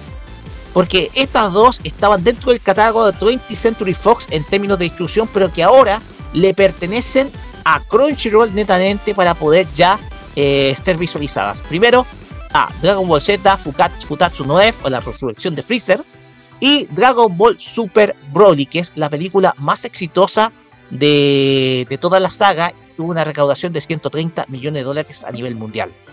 O sea, estas son las 15 películas que se van a lanzar, que algunas ya están lanzadas y otras muy pronto a lanzarse, de Dragon Ball Z, las cuales no tienen despervi- desperdicio alguno de las clásicas. O sea, No. están hechas para Ujú. entretenimiento, o sea, son películas que desde luego les van a hacer vibrar, algunas son consideradas como ovas, Sí. pero desde luego se van a entretener muchísimo viéndolas. Algunas de, estas, algunas de estas se estrenaron por Warner, de hecho, era Warner Channel. Corto. Eh, Road of the Dragon es el, en español El ataque del dragón. Esa es la película que salió eso de Tapión, me acuerdo. Ah, de Tapión. Sí, ya me acordé. Sí, esa era Tapión el enemigo, no me acordaba. Así Sí, que. Aquí tienen para entretenerse muchachos viendo las clásicas de Dragon Ball Z. Más información y es que el sitio web oficial de la nueva serie de, las, de la saga Rurouni Kenshin reveló lo que es el opening que va a tener la nueva serie que está pronto a lanzarse de esta franquicia. La cual en el video se revela que eh, la, eh, la canción de inicio se va a titular Hiten, miren, Hiten, relacionado con la técnica de ataque de Kenshin y va a estar interpretado por Ayase junto con Art Scheiter. ¿Ya? Esa va a ser, además se lanzó un nuevo, eh, una nueva imagen promocional de la, de la serie y se mostró esquemas del personaje de Hajime Saito, los cuales no varían en nada respecto al clásico. Como eh, hemos de recordar, la serie va a tener su estreno en el canal Fuji TV el día 6 de julio a las 20 a la hora eh, a las 0 horas con 55 minutos. O sea, va, a- va a emitirse en el- la medianoche. Y esto va y, y aún hasta aún y, y hasta ahora eh, no se ha confirmado la cantidad de episodios que va a tener esta, este primer arco de la serie de Rurouni Kenshin que hemos de adivinar va a ser una adaptación más fiel al manga. Es lo que ando esperando hace años. Sí. Vamos a saber la verdad pronto, Kira. ¿eh? Que Sí, es lo que más quiero saber. Más noticias, porque hoy estamos, estamos cubiertos de noticias. Porque Yoasobi consiguió otro nuevo logro. Estamos hablando del opening de Oshinoko. ¿Hasta cuándo, Oshinoko? Ay, ya. ¿Hasta cuándo? Porque el opening, eh, la canción de opening de la serie Oshinoko, que es original de Aka Kasaka, eh, consiguió una nueva marca y un nuevo logro al colocarse número uno en el ranking de Apple Music. Esto es en el top 100 global, o sea, eh, número uno ahora en el en la en, Apple Music, que es otro ranking distinto al Billboard. Esto fue constatado el día miércoles 21 eh, de junio, en donde eh, la canción consiguió estar en el tope de la lista del Apple Music, es la, el, chart de, de Apple, sobre todo de su plataforma Apple Music. Como hemos de recordar, eh, este opening logró estar número uno también en el Billboard, esto es el Billboard primero del Billboard Japan y posteriormente número uno en el Billboard Global. Otro logro que consiguió la serie es lograr las 100 millones de reproducciones a través de las plataformas digitales y, sobre todo en, eh, en, YouTube Music, además de conseguir una cantidad de 300.000 reproducciones en Spotify. O sea, nueva, otro logro más para este opening que creo yo tiene que ser una de las canciones más exitosas en términos de una serie animada. Yo creo que muy pocas veces hemos topado a openings de series con un registro a nivel de charts de ese tipo. Habría que hacer una investigación muy pero muy exacta. Eso sí, de hecho me sorprende porque siempre escucho cosas de Keiko ahí metido y escuchar algo así es como, ok. Y ya para terminar, eh, tenemos una última noticia corta que tiene que ver con Nier Automata. Al fin hay fecha de regreso. Pero ah. Al fin y al cabo esto te muestra lo lamentable que ha sido la difusión de la serie, digámoslo. Yo pienso que ha sido una decepción enorme. Yo, de hecho, voy a seguir viendo la serie, eso no hay duda. Pero lamentablemente el trabajo que ha hecho Aniplex, sobre todo en la difusión de la misma, ha sido lamentable. El tema es que el sitio web de Nier Automata confirmó el regreso de la serie de anime, ya, que está siendo producida por eh, Square Enix también y A1 Pictures. La serie reanudará sus transmisiones el próximo día, el día viernes 23 de julio, en donde se emitirán de corrido los episodios 9 al 12. O sea, se va a terminar la serie en el capítulo 12. O sea, va a continuar desde donde quedó, que fue el capítulo 8. Esto significa que la serie se emitirá por los canales Tokyo MX, BS11 y Tochigi TV el día 23 de julio en el horario de las 7 pm. ¿Ya? Así que el final de Nier Automata version 1.1a eh, se va a emitir de corrido todos los episodios que correspondían al final de la serie que va a corresponder a uno de los finales del videojuego. Ahora bien, yo dudo mucho que con esto eh, exista una segunda temporada de la serie, una nueva versión. Lamentablemente, eh, Nier Automata es una de las grandes de nivel animada, digámoslo, y lo que hizo y lo que hizo Aniplex es lamentable, tengo que decir. Pues bien, con esto sí. Pues bien, terminamos nuestras noticias de la semana acá en Farmacia Popular. Bastantes por lo demás. Y Carlos, vamos rapidito con la música. vamos, rapidito, rapidito, vamos con los seiyuu de Sailor Moon, con este tema llamado Moonlight. No, Carlos, te equivocaste. Ah, ah, no, no, sí, sí, pero nos pasamos, me equivoqué de, de, de, ya, más chico, más chico, con el tema Fantastic Dreamer Icy con este el opening de Konosuba Good Blessing on This Wonderful World. Y después vamos a escuchar una anime singer nacional. Michurutopia con el cover en español de Shingeki no Kyojin Attack on Titan, cuyo nombre es el mismo, Attack on Titan. Vamos y volvemos con el Fashion Geek con Kira.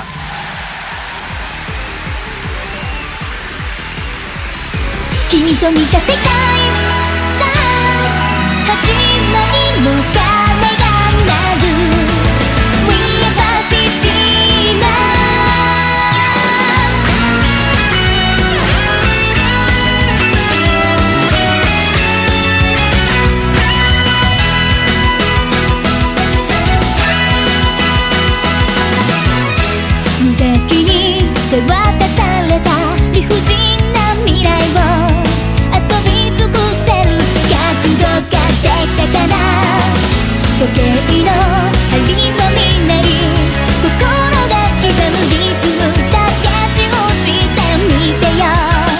弾むリズムフォーライス曲げてくなほとを信じていいんだよ。素晴らしき世界。さあ始まりの調べを流せ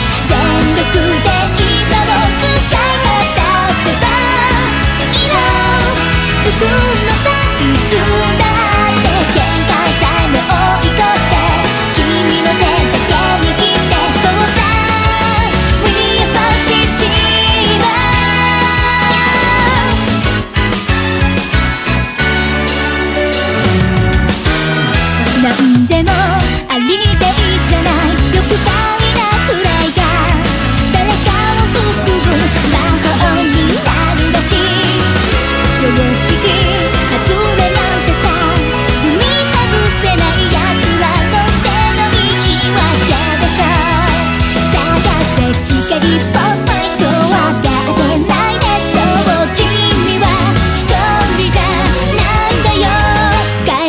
世界。今一のね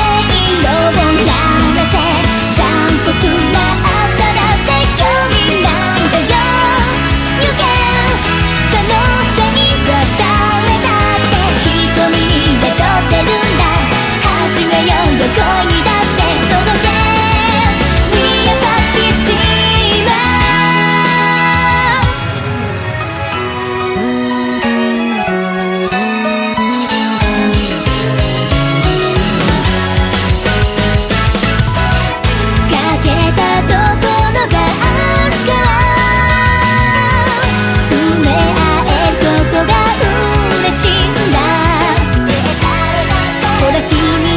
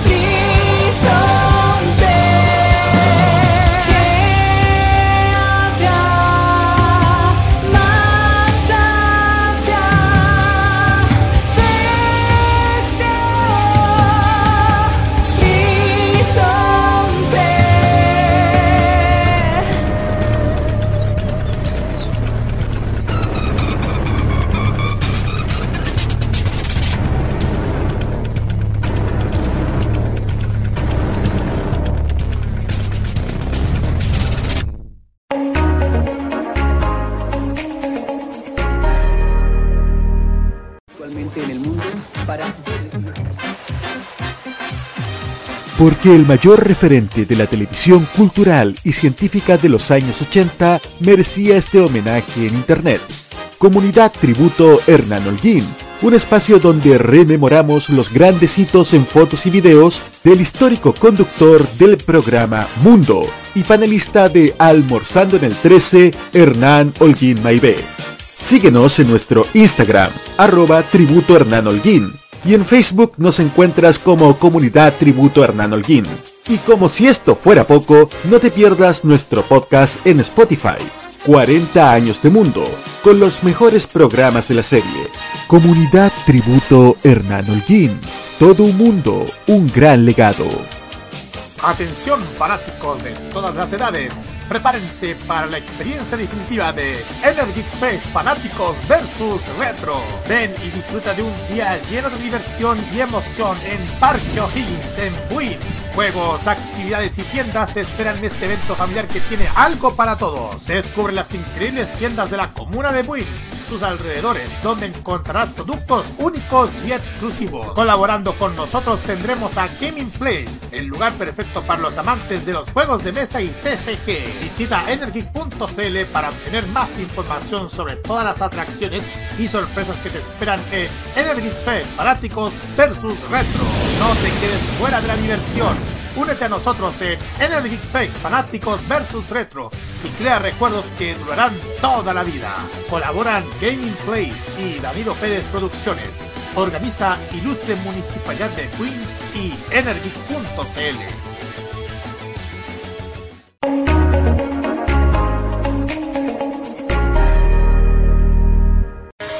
La información musical y del espectáculo la traemos con toda la buena onda. Vive el pop nacional e internacional, solo en modo radio, programados contigo. Toda la moda de Oriente y las curiosidades de Japón están junto a Kira, su fashion geek, en Farmacia Popular.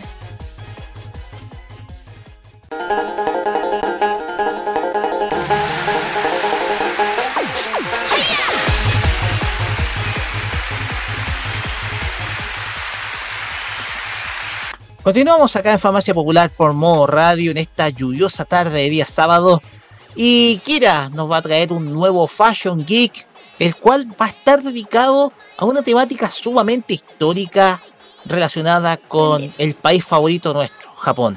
Kira, los micrófonos son todos suyos. Adelante. nomás. Vamos. Así es, voy a. Claro, vamos a hablar de algo un poquito diferente, un poquito historia, un poco lo que.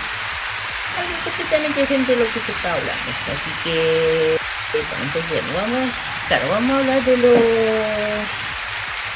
El día de los juegos originales de Japón. Como, bueno, aquí se supone que aquí también hicimos, se celebró algo similar. Pero. Eh, no mucha gente sabe realmente el origen de este de esto de Japón bueno nosotros ya sabemos de dónde de dónde venimos nosotros pero especialmente la gente de allá bueno eh, bueno eh, como yo estaba mencionando eh, conmemoración para sus pueblos originarios eh, ha sido avanzado lentamente presionado reconocimiento de ellos con una minoría eso de ética derribando así mitos de la homogeneidad ética, cultura economía de la sociedad japonesa. Eh, predominante en Japón es el Yamato, ¿ya?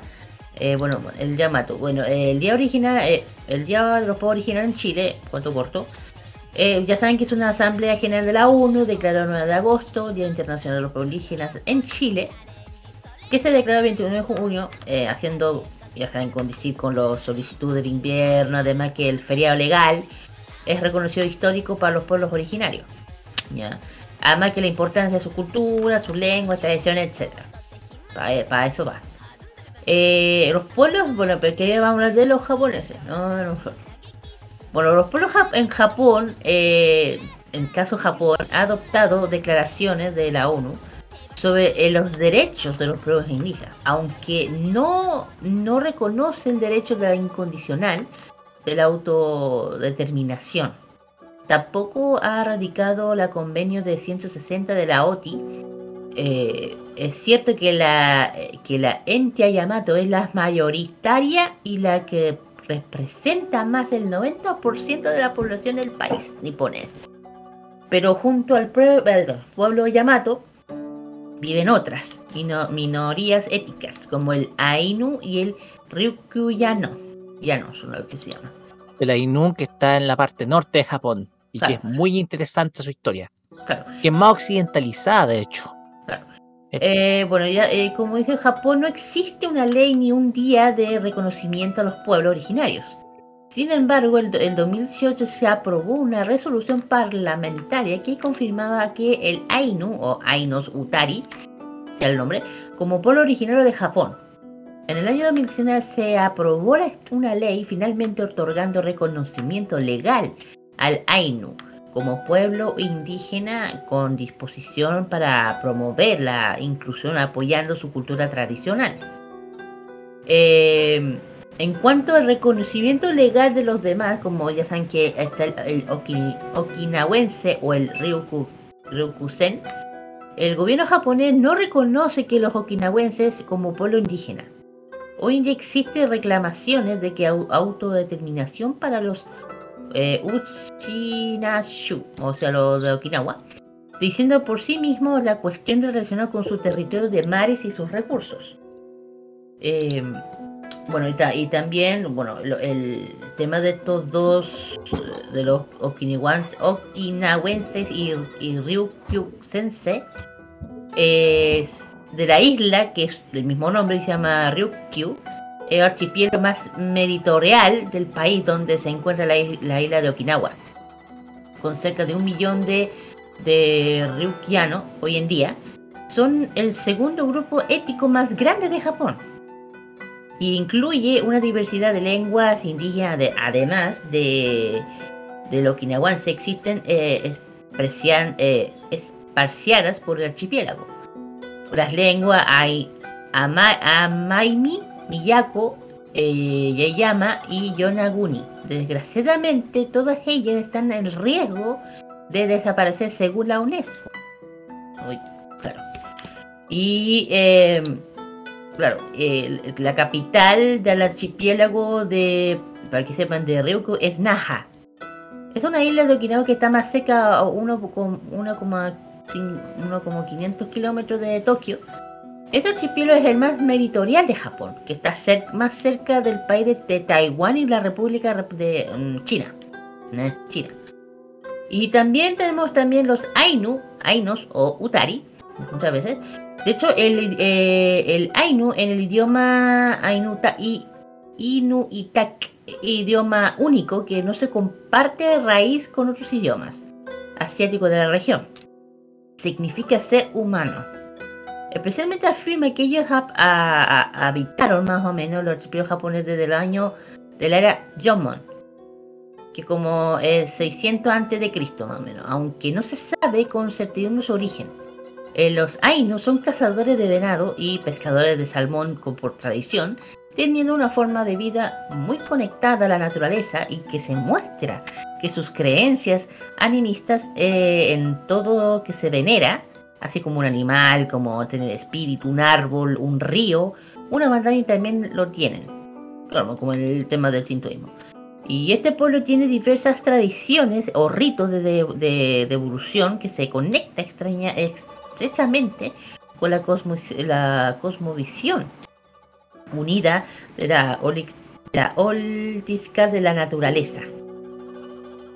Eh, la ubicación geográfica de Inu, de hecho, para que tengan en cuenta las tierras, principalmente es Enso y o Ensoki- eh, Sochi, tierra de Ai Anisu. Actualmente, la isla de Hokkaido, al norte de Japón. Y, y al norte de la isla de Honshu, en algunas partes de la isla de Kur- Kuru- Kuriles o Sakhalin, que hoy día son parte del territorio ruso, de hecho. El archipiélago Sajalín. Claro. Que es el territorio de más o menos, claro. Si, si uno ve el mapa, claro. El más, al, el más al oriente de toda Rusia. Exacto. Para que la gente cache un poco, si ve el mapa, eh, claro, que está Hokkaido y más arriba está la- lo que digo, lo- el mar de cerca de, entre claro, entre Rusia y un poquito, se puede decir, eh, Corea. O China, más que nada. Bueno, todas, esas eh, zonas, todas esas zonas son de islas volcánicas, son islas pequeñas. Claro, pero, pero igual se supone que son territorios de lo que dije. eh, de todo esto. Y bueno, la- y dije, durante el siglo XX su cultura comenzó a decaer, eso sí, por eh, no solo por influenciar de los japoneses, sino sobre la cultura estadounidense. Más o menos empezó a, como ya sabe, a decaer un poco. Sobre, ya sabí, por las culturas anteriores. Y de- bueno, claro. eh, también eh, son un grupo ético indígena, ya les dejo caído. Y dije que la isla es San Yalin en Rusia. eh, Por eso el nombre. También conoció, como ya dije, el nombre. y en japonés, Utari significa ca- ca- camarada. Ainu, claro, hermano. Y que como hoy en día prefieren ser llamados, más o menos. Actualmente ya dije que entre más de 5.000 y 200.000 personas activamente y no totalmente por la... Especialmente tanto en Rusia como en Japón. Así asimilaría la buena parte de los Ainu en otras etnias a ser difícil dar una cifra exacta hoy en día de lo que pasa. Y los otros, bueno, aparte de lo que Sanji, también los Koikakos, una Kami, Kamchak, los nombres, y hablan lenguajes, eh, ¿cómo se llama esto? Peleosiberinan. Nada, es una cosa así. Lo que el nombre que es como una, un término usando lingüísticamente por las normas conjuntas dispersas diversas pequeñas familias de lenguas aisladas hablantes, por ejemplo, por ejemplo Siberia, más o menos. Aunque Ainu te- tienen carácter más genéticas, propias de, de muestras de su antigua, las demás poblaciones de la región. Eh, se han encontrado hallazgos geológicos y arqueológicos que las primeras poblaciones de Hokkaido arribaron durante la última glaciación, hace más de 18 millones de años. Se diferencia del grupo racial del mayoritario de Japón, que ya lo dije que son los Yamato, que poseen mucho más vello corporal y, ¿saben? Si bien casi siempre negro, a veces castaño más o menos. Bueno, eh, si hablamos sobre geométricamente, la ropa es similar a los que hoy en día usan los Ainu, que encuentran restos más antiguos que se han encontrado, eh, que a 500 antes de Cristo, según el hallazgo, que pero también vivían la mayor parte de Hoshu, quizás algunas zonas de China, a lo que digo yo, incluyendo document- unos documentos que se han encontrado sobre Tun, Tun I, o bárbaros orientales. En la cultura de Ojots, que floreciendo en siglos, siglo V más o menos, siglo V, eh, siglo VII. La isla de Kurli, las islas que son cercanas a lo que son parte de Rusia, eh, la cuenca de Amur, aparece una relación con los Ainu y los rituales espirituales de los osos sacrificados.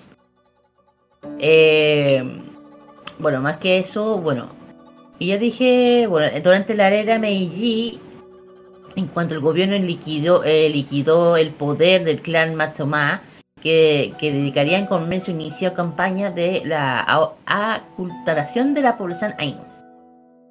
Ya. Bueno, hoy en día, eh, bueno, la relaci- la- las relaciones con los japoneses fueron, hablo de, de- de- de irlandeses de ese tiempo y los rusos, eh, eh, dentro del territorio Ainu en, el- en su imperio hasta 1875, cuando la mitad de Sanjin fue cedida a Japón. Y durante la relación japonesa de los ciertos grados tirantes de de la integración del país del siglo XIX durante el siglo XX. Y empezó a decaer no solo, ya dije, por la influencia japonesa, sino por la cultura estadounidense desde el año 1945, claro, cuando terminó la Segunda Guerra, impulsando su mayor vinculación a las socioeconómicas. En el 73, eh, esta población de Ainu se, reun- se reunieron por primera vez en una asamblea reivindicando los derechos de los pueblos de la nación de la nación de japonés o japonesa. Actualmente, con una participación en el parlamento japonés, ojo con lo que estoy hablando, Y el, de hecho, el- hace no muy. No tanto, el 2018, el Parlamento japonés aprobó unánime una resolución en lo que reconocen o reconoció a los Ainus como pueblo indígena de su propia lengua, o sea, religión y cultura, y reconocimiento si bien tiene el valor más simbólico que práctico, permitiendo que el gobierno japonés destinara ayudar o ayudas en materia educativo y empleo a los miembros de esta entidad. Eh, eh, bueno, ta- ta- también tienen sus propias vidas cotidianas, enormes barbas, bigotes, las mujeres, corte de pelo más o menos. Eh, bueno, y su, su, bueno, lo que más la mujer también llevaban ropa, ropa bien así, muy interior de paño japonés, claro. Eh, mm, bueno, sí, también, mira, esto es un, un poquito pieles de animales, que ya saben, en esa, en esa época. Botas de piel de, ¿en serio? ¿De salmón? Escuchado La, eso. la piel de salmón también se emplea para algunas cosas. También Sí. cuero- eh, el salmón tiene un Ah, cuero que también sirve, eh, sirve para, por ejemplo, para crear utensilios. Bueno, eh, y a ambos sexos les gusta llevar, ya saben, pendientes, decían que eh, parras de uvas también, o collares llamados ta- tamasai, que son valorados por las mujeres más que nada.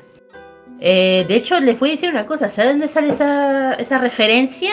El, el, el del, del anime, en la película Princesa Mononoke. La, el, eh, Miyazaki, de hecho, la protagonista, Ashitaka, es un príncipe Ainu que contrae la maldición luego de la aldea fuera atacada por Tatarigani, que es un demonio surgido de la ira del dios del jabalí llamado Nago. La primera secuencia de esta película se encuentra a apreciar, aparte del pueblo de la cultura Ainu, principalmente por la vestimenta y la arquitectura.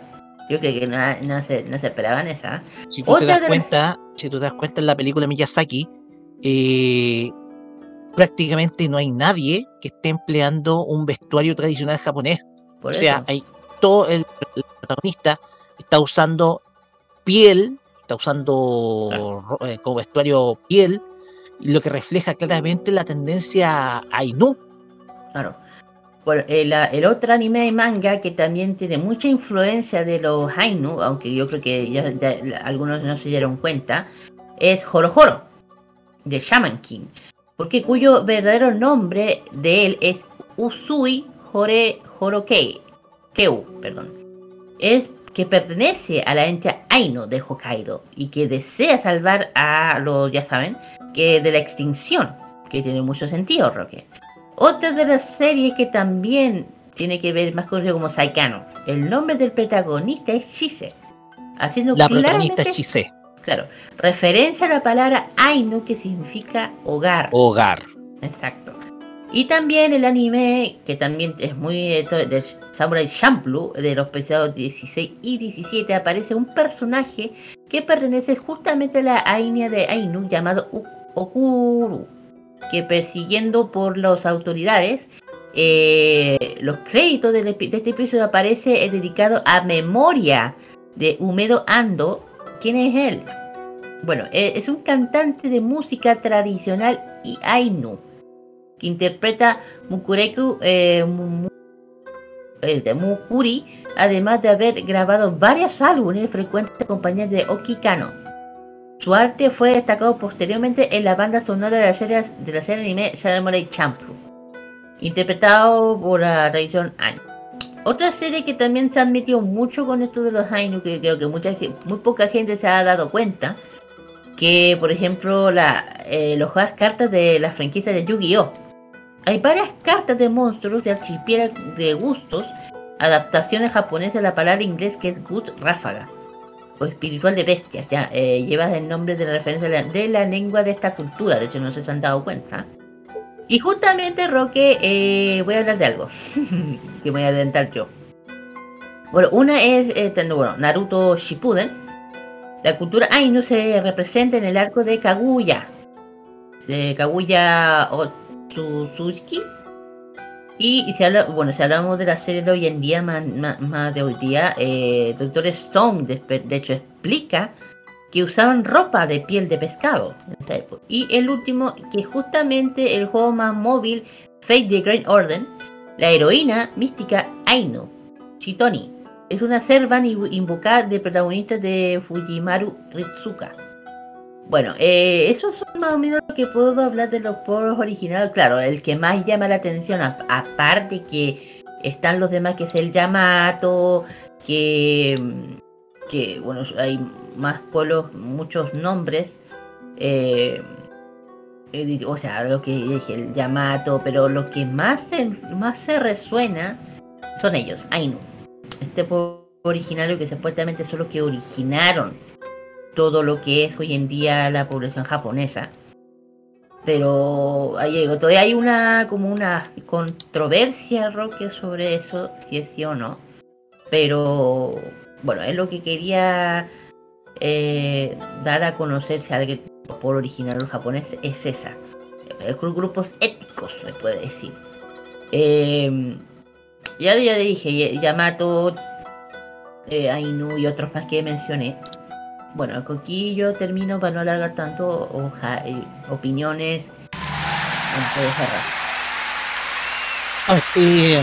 hablamos de las tribus de las, del norte de Japón, los llamados Ainu, si tú te das cuenta, uno ve, revisa videos de la ex Unión Soviética y se da cuenta que hay ciudadanos que son con rasgos asiáticos y es que y es que pertenecen precisamente, son, son descendientes de Ainu, los cuales recibían educación, eh, sobre todo en, la parte occidental de Rusia, eh, los cuales se extendían hasta, mm, hasta, hasta precisamente la, la, isla de Hokkaido, que es donde eh, mayormente se da la cultura Ainu.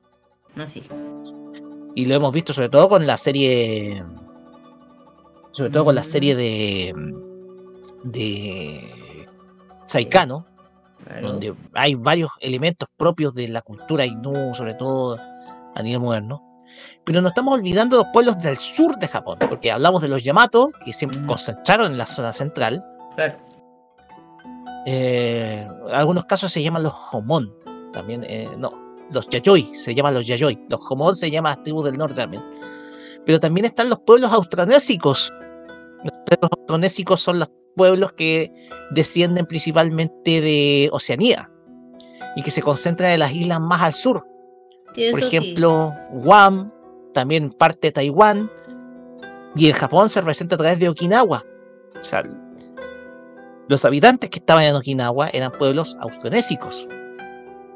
Desde luego, a medida que se fueron eh, mezclando a nivel racial, sobre todo con los japoneses del, sobre todo con los japoneses eh, naturales, se fueron de a poco haciendo un mestizaje que, ha hecho que, desde luego, de a poco se fueran perdiendo, fueran perdiendo un poco de identidad.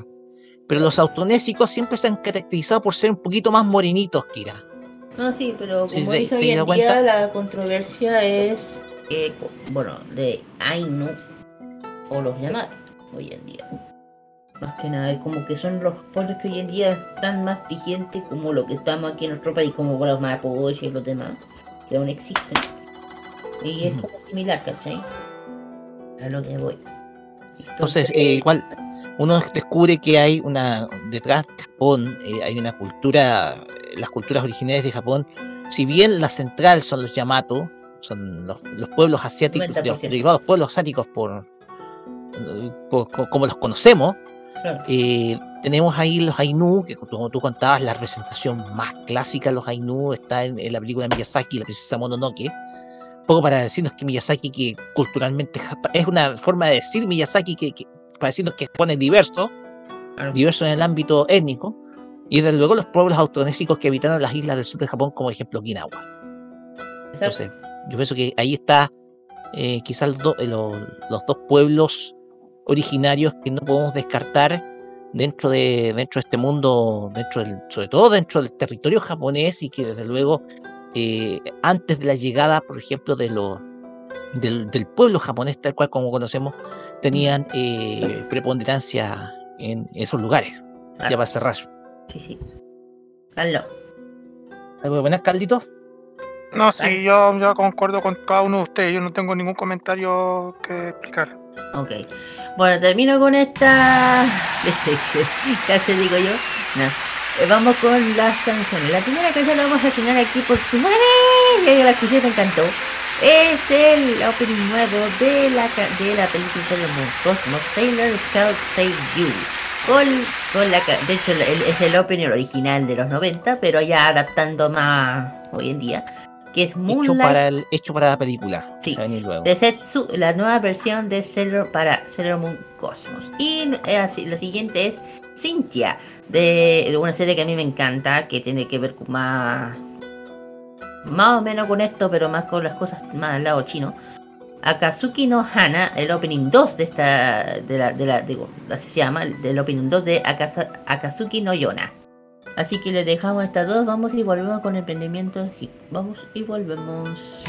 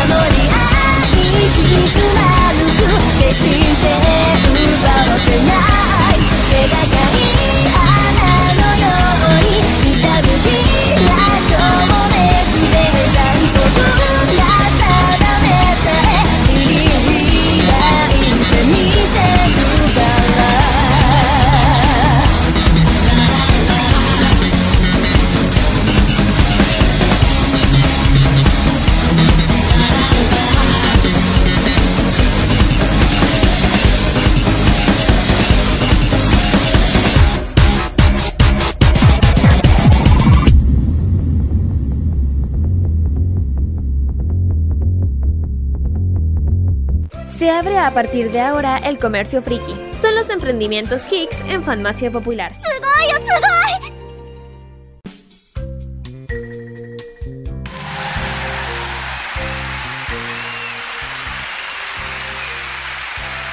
Ok.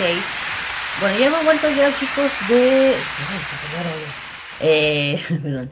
Eh, del, del Fashion Geek, perdón, vamos a los emprendimientos geek.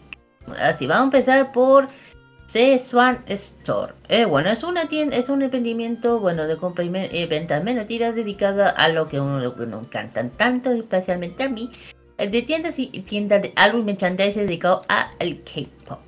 Bueno, esta es una tienda que dedica a todo lo que ya dije, que nos encantan a todos. De hecho, tienen una preventa ya, ya eh, el último de la preventa de 17 Seven Card, bueno, bueno, la última, la preventa del discografía de los chicos de 17, ya la tienen a la venta.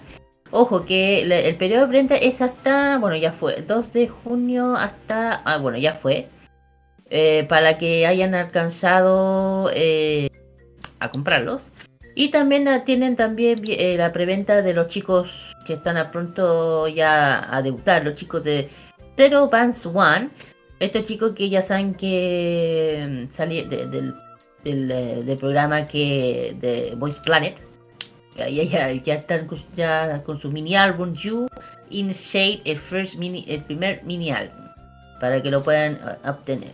Y también no solamente también tenemos, tiene a la venta el, eh, el- uno de los compacts más esperados que EXO, el Septum Minimal Exit, que nosotros también lo hemos mencionado muchas veces en K-Mod.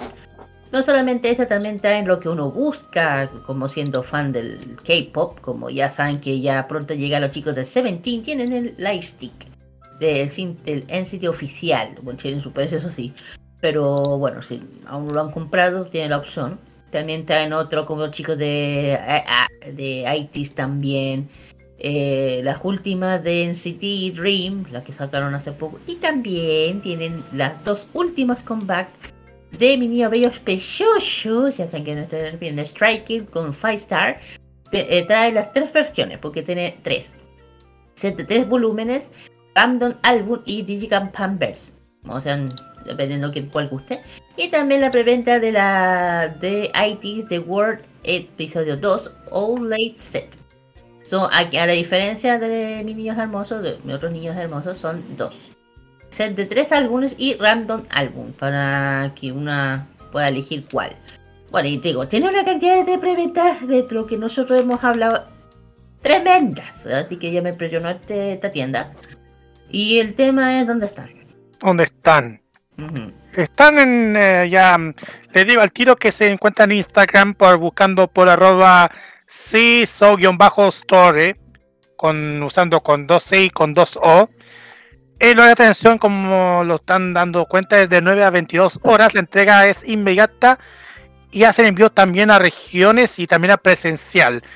Y si también se meten al Linktree, también se pueden encontrar lo que mm, son para un formulario para compras sin reser y reserva. También tienen un TikTok también para que se pueden ver los productos a la disposición y, un inventario. Es lo que ofrece también CISO para sus para sus fanáticos. Y aprovechando también que están vendiendo la preventa 9 mil pesos por el lo nuevo de, de New Jeans más encima. Ok. El del el random. Sí, Bueno, no. Sí, exactamente, lo que conversamos hace a- a la- esta semana en K-Mod. Bueno, vamos al siguiente y tiene que ver con un emprendimiento que va a estar presente en la Energy Fest Fanáticos versus Retro, que es Gaming Place. Así es. Gaming Place, que es una de las tiendas más, eh, más conocidas dedicados al tema de mundo de los videojuegos, accesorios de mesa. Bueno, no es videojuegos, quiero decir juegos de mesa, accesorios TCG, LCG, rol bl- y muchísimo más. Tiene un montón de productos eh, relacionados con los juegos de mesa y también juegos familiares. Si tratamos de accesorios, tienen accesorios para, para cada tipo de juego de mesa que ustedes necesitan. Protectores para mm, juegos como Marvel, Marvel Champions y también tienen de, de otros como Okidoki. Otros también del juego de, más, de mesa. Nunca puede faltar los juegos de mesa. Tienen uno llamados Aventureros al Tren. en, varias, en varias versiones. También tienen el juego de rescate, también el juego 12 Gangsters. Y otro, otro juego más, Seven Wonders. Anchor también. Eh, si nos pasamos a la parte de los trading cards, los TCG tienen un montón de juegos disponibles. Por ejemplo, lo- los, cartas, las cartas Magic. Clásicas cartas Magic, obvio. Porque a, a todo el mundo le gusta las cartas Magic. También están las cartas, eh, también en la parte colaborativa también. Eh, bueno, están, están las cartas Pokémon también. Está exactamente las cartas Pokémon. Los LSG, que están los de Marvel Champions, El Señor de los Anillos, Juego de Tronos. Y los juegos de rol de, de todos los juegos, por ejemplo, Death Watch y de Star Wars, en fin, un montón de productos para que le puedan gustar. Y si ustedes se meten a través del Instagram, también ofrecen un montón de productos, también ofrecen otro, otra sorpresa más. Eh, por ejemplo, bueno, ya ayer hubo un Game Burger Night y también hubieron muchísimos, ha- hacen torneos también. Bueno, hacen muchísimas cosas. El tema es dónde, dónde están, porque es una tienda especializada de juegos de mesa. Santa María 103, local 9, lo- local 9, allá en Buin, a 30 minutos de Santiago Centro. Eh, abre de lunes a sábado de 13.30 a 21 horas. El sitio web para que puedan echar un vistazo en gamingplace.cl. También pueden hacer su, su estadía en instagram.com slash gamingplace-cl y en allmylinks.com para que puedan ver en la comunidad Pokémon, la comunidad MTG, la comunidad mitos y leyendas, en fin. Y ojo chiquillos, ya lo hemos dicho, Gaming Place es colaborador que va a participar dentro de la Energy Fest Fanáticos versus Reto, que ya lo vamos a detallar más adelante en los avisos clasificados, la fecha que va a ser. Así es. Por ahí ya habíamos mencio- ya mencionamos a los emprendimientos, vamos a los avisos clasificados. No sé por qué estoy hablando así. Bueno, no sé. Bueno, vamos a empezar. Así, Bueno, no importa. Así, vamos a empezar, chiquillos. eh, que ya se viene. De hecho, el julio se viene con todo, diría yo.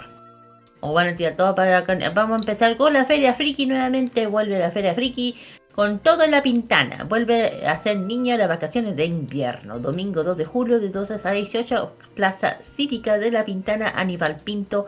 12, 9, 52 chiquillos. Ya pueden empezar ya a, a postular. Ujú. Mira, tenemos uno que le podría gustar muchísimo al mundo de, mm, de- del mundo friki. Ya le dijimos de Ota Gamer. Y Feria Friki. Feria Friki tiene un montón de sorpresas. Ya, ya hemos hablado de la versión de Feria Friki de Arnold. Pero viene una nueva Feria Friki. a ver, Así es. La nueva Feria Friki que va a hacer es la nueva Feria Friki Ranking of King. Esto se va a realizar en el Cerro Primo de Rivera. Esto queda en Anunciación 31 en la comuna de Baipú, en el Cerro Primo de Rivera. Se va a realizar el domingo 9 de julio, 12 a 19 horas, para que vayan a disfrutar un momento de, de sana diversión durante las vacaciones de invierno en la comuna de Maipú, para que vayan y asisten a disfrutar todas las cosas que ofrece en esta feria friki, aparte de lo que se viene en la pintana. Así es. La siguiente es también una nueva versión de Safari. Kono, Koinobori Matsuri. Feria de Ilustración, Diseño y Artes Gráficas Friki. Esto va a ser el 8 y 9 de julio de las 11 de la 6 en General Holding Providencia. Entrada, totalmente liberada a pasos del, del metro Los Leones Línea 6, chiquillos. Van a ver muchas, van a ver muchas cosas entretenidas, muchos expositores y también mucho, mucho mundo friki. Ya. Em, no dije Gamer, tú dijiste Feria Friki, yo también dije una Feria Friki. Ahora sí, ahora sí vamos con Gamer. Feria Gamer Sailor Moon Day 2023. Esto se va a realizar el sábado 8 de julio de 11 a 18 horas. Parque Isabel Riquelme, Avenida Carlos Baldovino 333, cerca del Metro Carlos Baldovinos. Va a haber emprendedores, competencias cosplay infantil adulto, ni singers, para persona gamer, K-pop random, Just Dance, ilustración y muchísimo más de animación de Claudio PSX.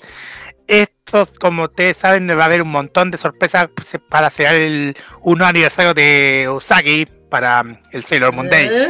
Sábado 8 de julio de 11 a 18 horas, Parque Isabel Riquelme, Riquelme Avenida Carlos Baldovino 333, la feria Ota Gamer Sailor, Sailor Moon Day de este año.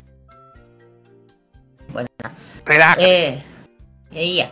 Y yo aquí yo diré, aquí voy a decir la última para no alargar tanto. eh, bueno, aparte de, ser- de este ser se viene la Sailor Fest también. Un evento fusión Sailor Fest con Festi Anime. También nuevamente del 8, del 8 y 9 de julio, perdón.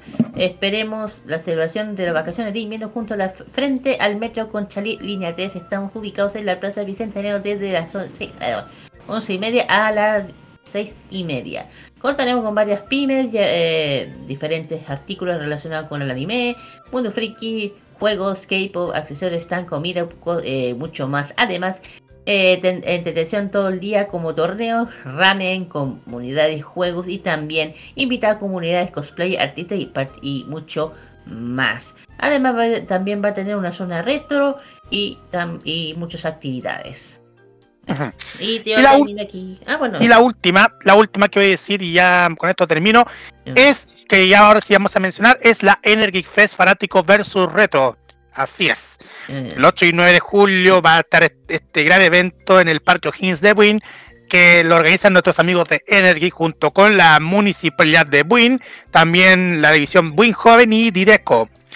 Van a disfrutar de dos días llenos de nostalgia, emoción y diversión recorriendo la historia de los videojuegos con lo mejor de las máquinas de arcade y las clásicas consolas. Además podrán conocer las últimas tendencias en la tecnología de videojuegos y compartir con otros gamers y geeks. Además de más expositores, juegos, tiendas, actividades como un concierto, concurso de cosplay. Además, la presentación de la banda Davidad. En fin, muchísimas cosas más.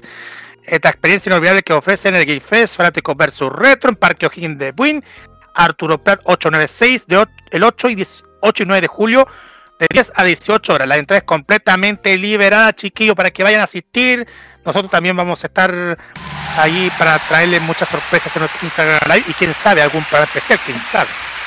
Pero quién sabe. Así, y ahí tenemos ya nuestro servicio y todo con comidas que nos tienen. Aquí nos, nos motimos muy a la mamá con todo que eh, es por su aniversario. Y dejamos justamente dos temas de ellas. Una es Aya, que ha arrasado mucho lo que es hoy lo que es Billboard. Y también la siguiente es Win a Flower. De versión japonesa y con Nancy también. Vamos y volvemos con el bloque de el bloque de máquina de tiempo. Vamos y volvemos.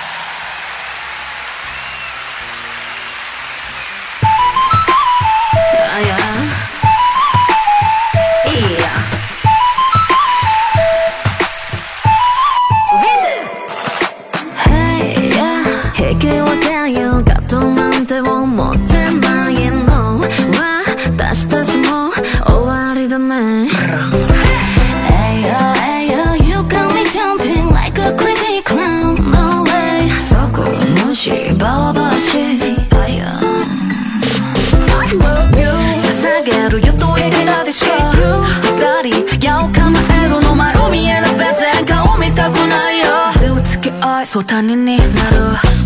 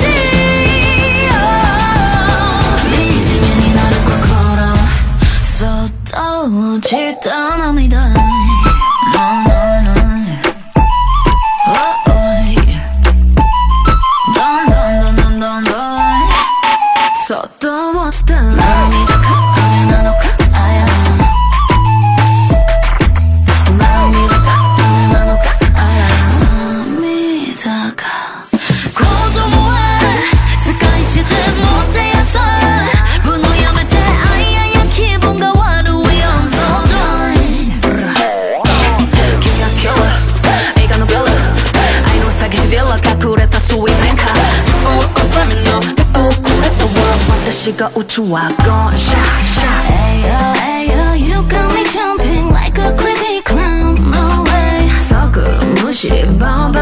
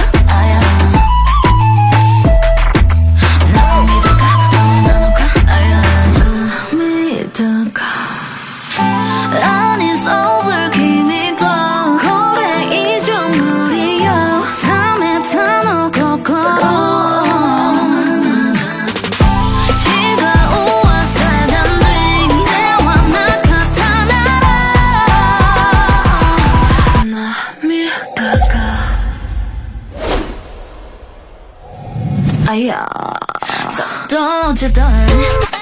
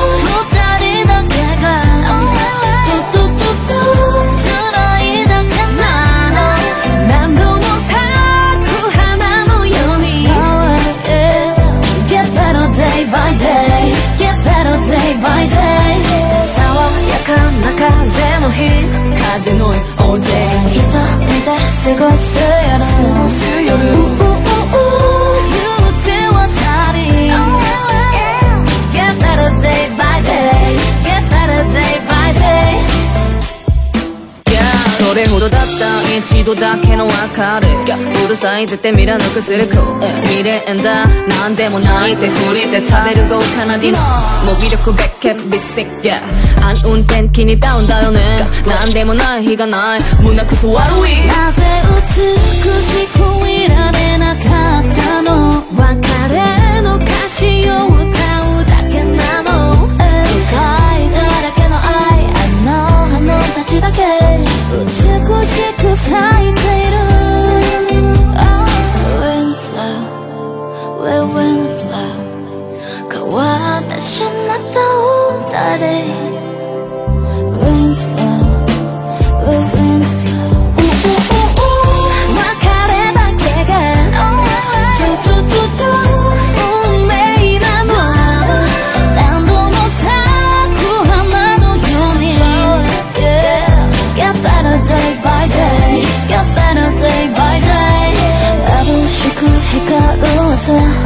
かる all day なんて自由な夜。自由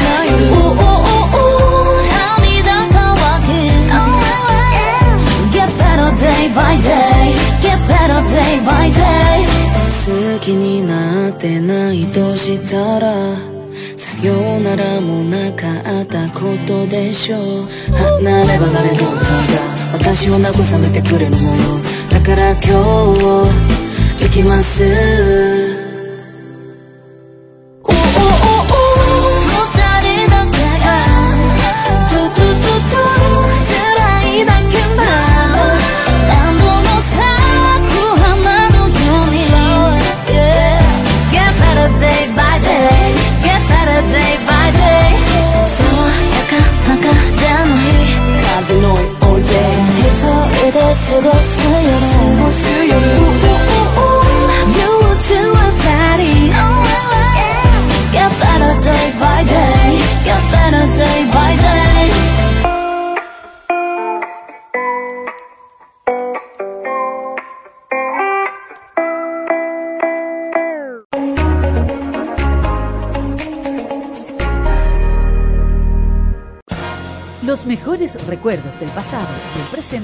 la televisión nacional e internacional lo ofrece Telearchivos en sus canales en YouTube y en las redes sociales.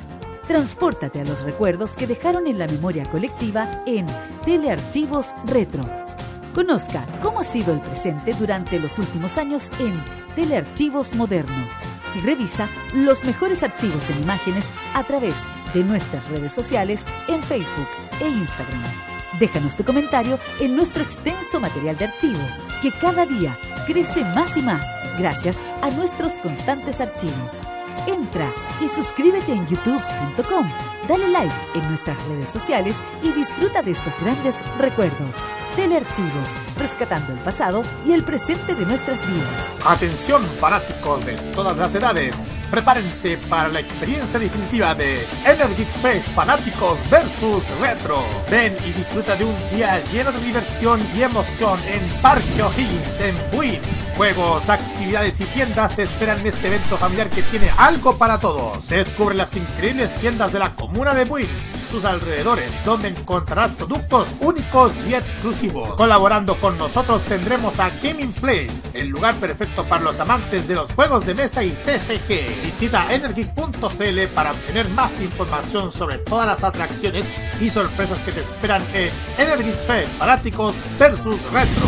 No te quedes fuera de la diversión. Únete a nosotros en Energy Face Fanáticos vs Retro y crea recuerdos que durarán toda la vida. Colaboran Gaming Place y David Pérez Producciones. Organiza Ilustre Municipalidad de Queen y Energy.cl.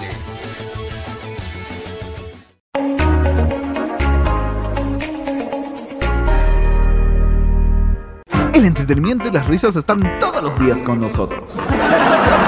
Vive toda la diversión en modo radio, programados contigo.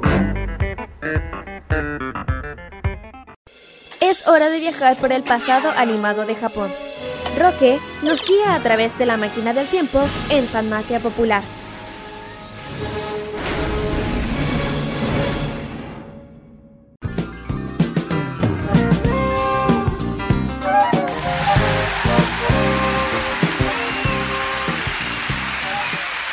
Continuamos acá en Farmacia Popular por modo radio y llegamos a la sección en donde recordamos un anime del pasado, donde nos situamos en esta línea temporal y retrocedemos hacia un punto en específico.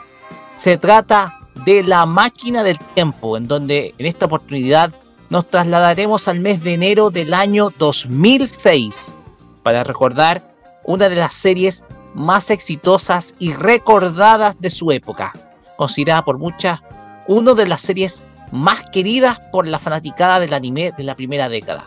Sin más que agregar, pasamos a escuchar la banda sonora Fate Stay Night.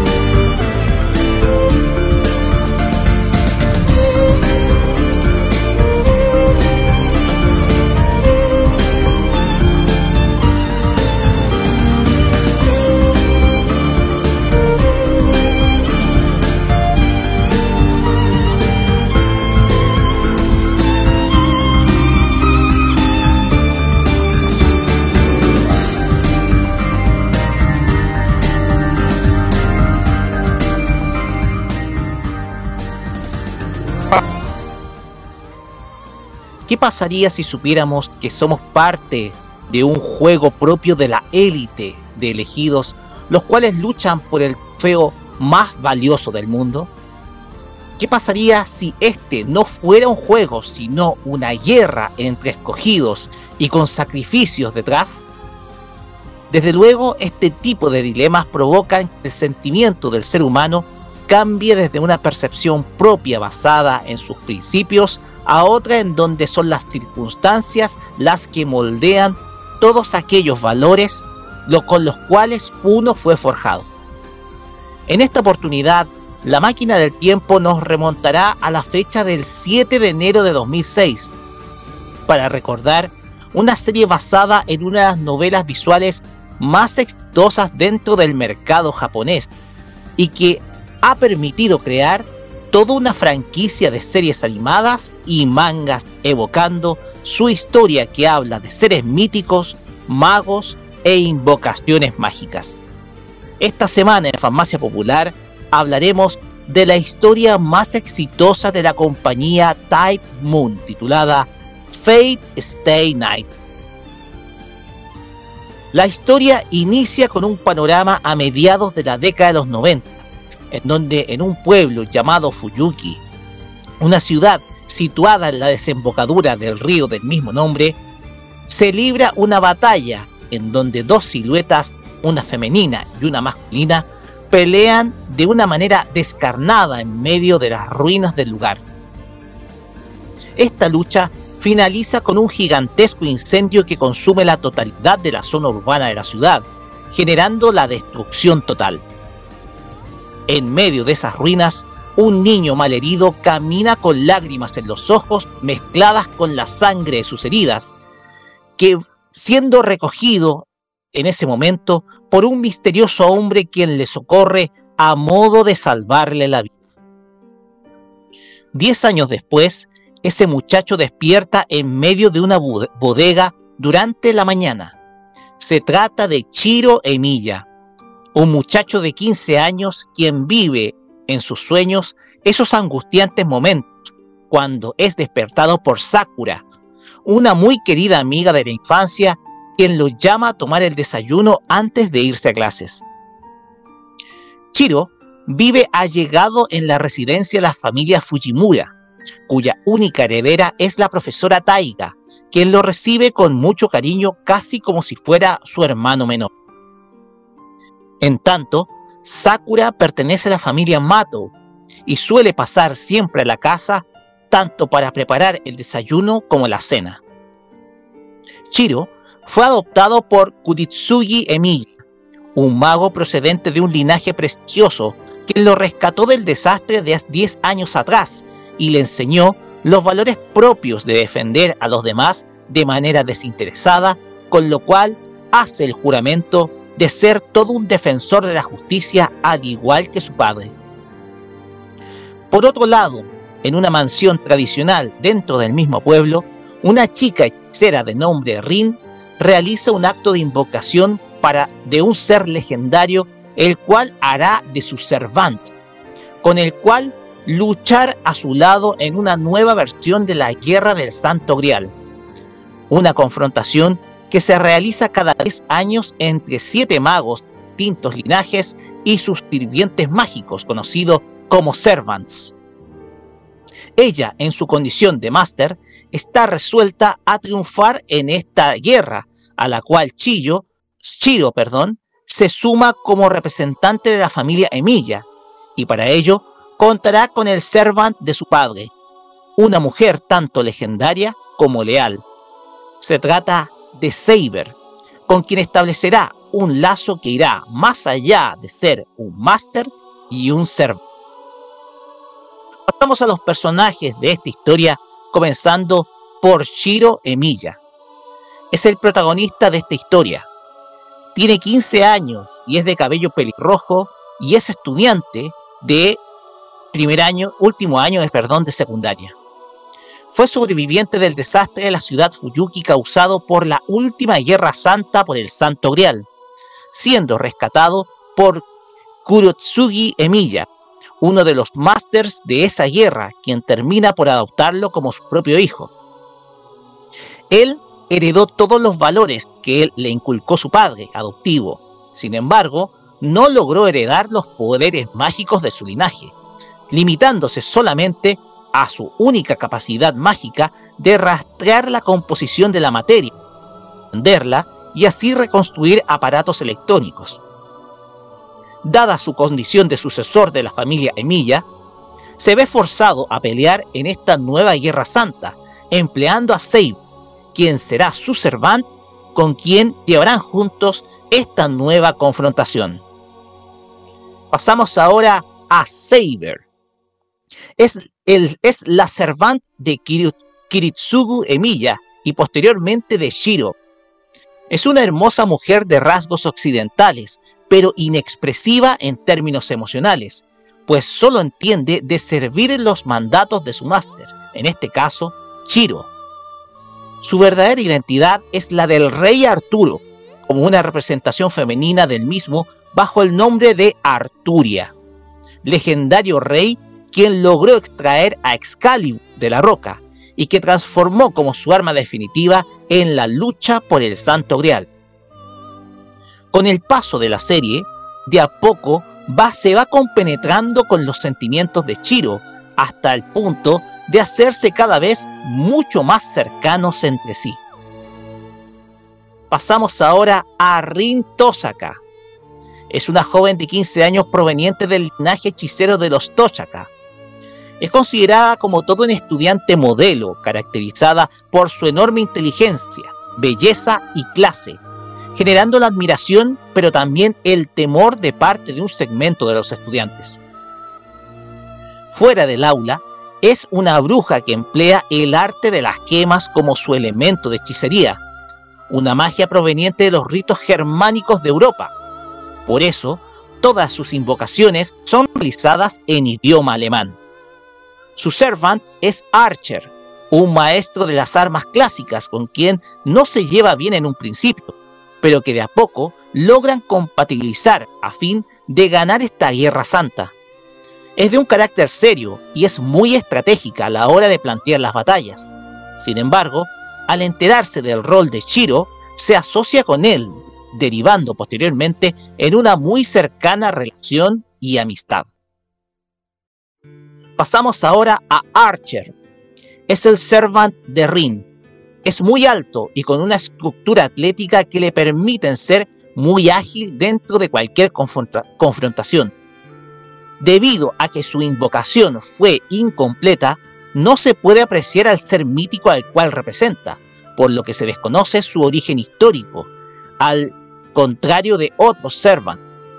Es bastante sarcástico con su máster, pero no falla en cumplir con su deber, y ahí es en donde decide obedecer a los designios de Rin. Su hechizo más poderoso es el campo de espadas, en donde le permite elegir el arma con el cual derrotar a su enemigo. Pasamos ahora a Iliasbel von Einsberg, también conocida como Ilia. Es una chica de 13 años de edad, de ascendencia y linaje alemán. Posee un hermoso cabello blanco y unos ojos completamente carmesí, cuya belleza y ternura contrastan con una actitud siniestra y maquiavélica.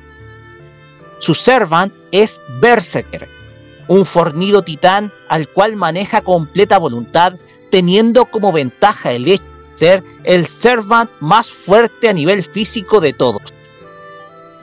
Es tremendamente poderosa y con una apariencia angelical, y siente una profunda atracción por Chiro, a quien considera como una especie de Onichan. Posee el arte de generar ilusiones y al contrario de otros Masters, ella posee un circuito mágico integrado por lo que todos sus poderes vienen cargados con antelación. Pasamos ahora a Berserker. Es el Servante Ilia, caracterizado por una apariencia imponente y muy atemorizante. Su verdadera identidad es la de Hércules, semidios de la mitología griega que representa la fuerza y el heroísmo. Se expresa de manera muy brutal y nunca pronuncia una, una sola palabra que no sea un gemido monstruoso y siempre obedece a las órdenes de su máster. Su poder principal, además de su fortaleza física, son sus 12 vidas, que le permiten tener 12 oportunidades de vivir los cuales lo hacen casi alguien invencible. Pasamos a Shinji Mato. Es un estudiante de 15 años de una actitud narcisista y muy egocéntrica. Es amigo de la infancia de Chiro, quien estimaba mucho en el pasado, principalmente por ser hermano de Saku, pero a que a medida que fue creciendo, fue cambiando su actitud hasta volverse un muchacho muy presumido. Desciende de la familia Mato, la cual fue perdiendo poder con el paso de cada guerra santa, y su magia solo se remite a dominar un libro con todos los hechizos de su familia. Su servant es Ryder, a quien maneja a completa voluntad. Pasamos ahora a Ryder. Es la servant de Shinji. Se caracteriza por poseer un largo cabello color púrpura y una contextura física hermosa y atlética. Su verdadera identidad es la de Andrómeda, princesa de la mitología griega que fue encadenada a modo de calmar la ira del dios Poseidón, por lo que su principal arma son las cadenas con las cual oficia para atacar cuerpo a cuerpo a su enemigo. Sumado a ello, tiene el poder de invocar a cualquier ser mitológico a modo de atacar a sus oponentes. Pasamos ahora a Soichiro Suzuki. Es un profesor de la academia en donde Chiro y Rin son estudiantes, caracterizado por su aspecto estricto y muy severo. Es un máster que al contrario de los otros no proviene de un linaje mágico, pues tomó a un servant cautivo como lo es Caster, luego de hallar la mal herida en las puertas de un templo. Como no proviene de una familia de hechiceros, depende solamente de la magia de su servant, quien le otorga el poder de los llamados puños de acero, en donde destruye todo lo que él golpea. Pasamos ahora a Caster. Es la servant del profesor Soichiro, la cual siempre permanece oculta detrás de una capa de color azul. Su verdadera identidad es la de Medea, bruja de la mitología griega caracterizada por engañar a los hombres como lo hizo en la leyenda de Jasón y los argonautas. Su poder principal es la hechicería, con la cual le permite tanto crear ilusiones como otorgar poderes especiales a su máster y manejar también a otros servants. Pasamos ahora a Sakura Mato. Es una amiga de la infancia de Chiru y hermana de Shinji. Si bien pertenece a un linaje de hechiceros, su poder es sumamente escaso, limitándose solamente a hacer las labores domésticas, entre ellas cocinar para Chiro, a quien le guarda un enorme cariño, tanto que posee un claro interés romántico en él. Si bien se mantiene al margen en un inicio de la guerra del Santo Grial, se ve involucrada al ser víctima de un secuestro realizado por Caster, a modo de emplearla como un contenedor del Santo Grial y así evitar una definición final de la Guerra Santa. Posee un cabello corto de color azul y unos ojos muy hermosos que la hacen ser la más bella integrante del club de arquería de su instituto. Pasamos ahora a Assassin. Es un servant que participa en la guerra del Santo Grial sin depender de un máster, pues es invocado y manejado por otro similar, en este caso Caster. Su verdadera identidad es la de Kojiro Sasaki, un legendario samurái de los periodos Sengoku y Edo, y se caracteriza por su rápido manejo con la katana. Su habilidad principal es el vuelo de la golondrina, una técnica que le permite lanzar varios cortes simultáneos a su oponente. Se le puede considerar como el perfecto ejemplo de lo que es un Ronin. Pasamos ahora a Kirei Kotomine. Es el administrador de un templo cristiano dentro de la ciudad Fuyuki. Es un máster que participó en la anterior Guerra Santa, en donde compitió en la final contra Kiritsugi Emiya.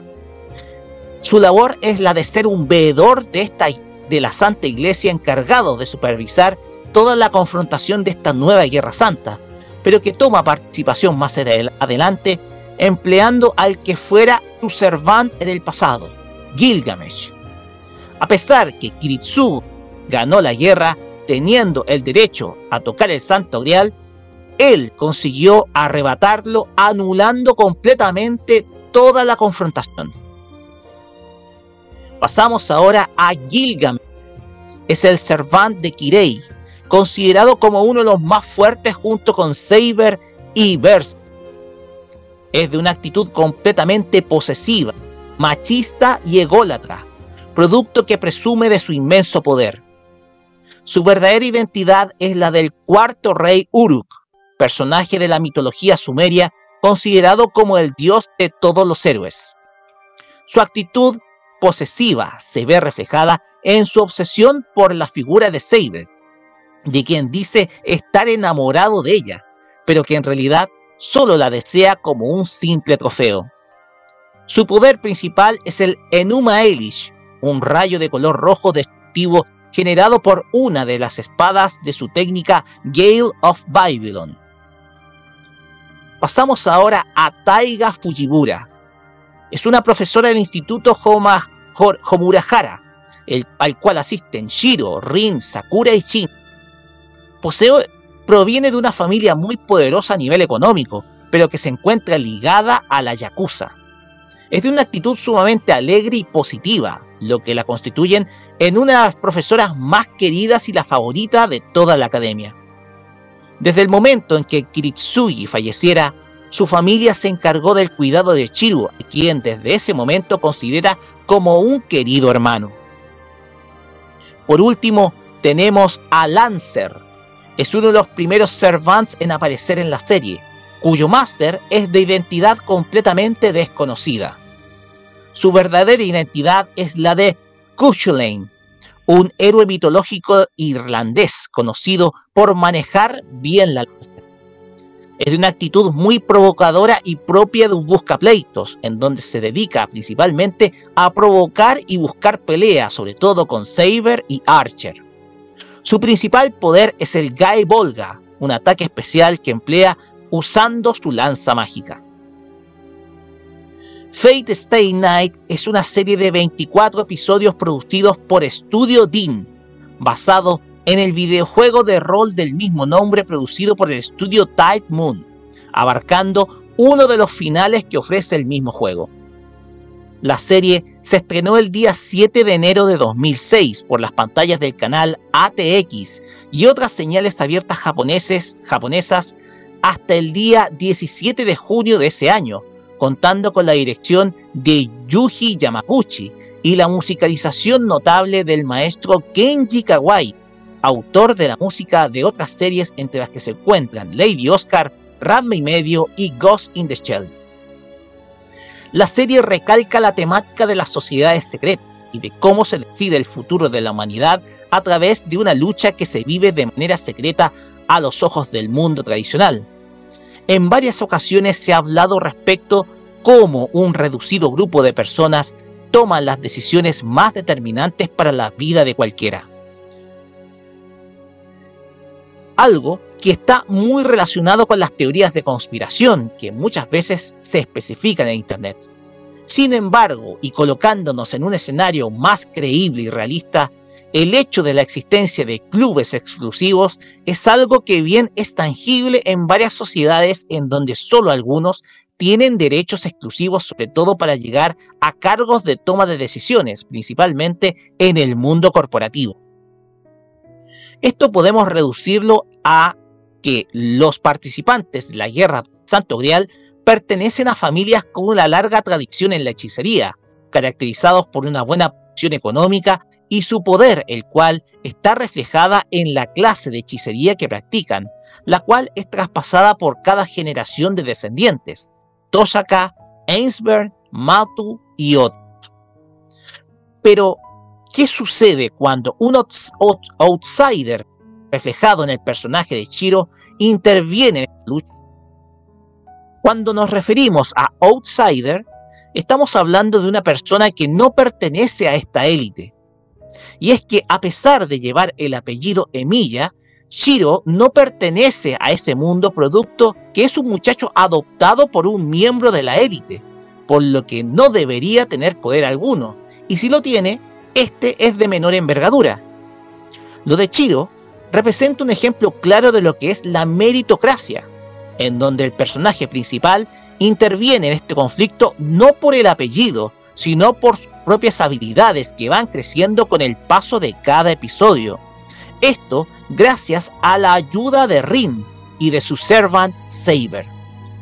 El protagonista tiene una evolución muy positiva con el paso de cada episodio, en donde de a poco va cambiando su manera de ver a Saber, pues en un principio se rehúsa que ella luche en la guerra, asumiendo él la totalidad de su dolor y luchando en su lugar.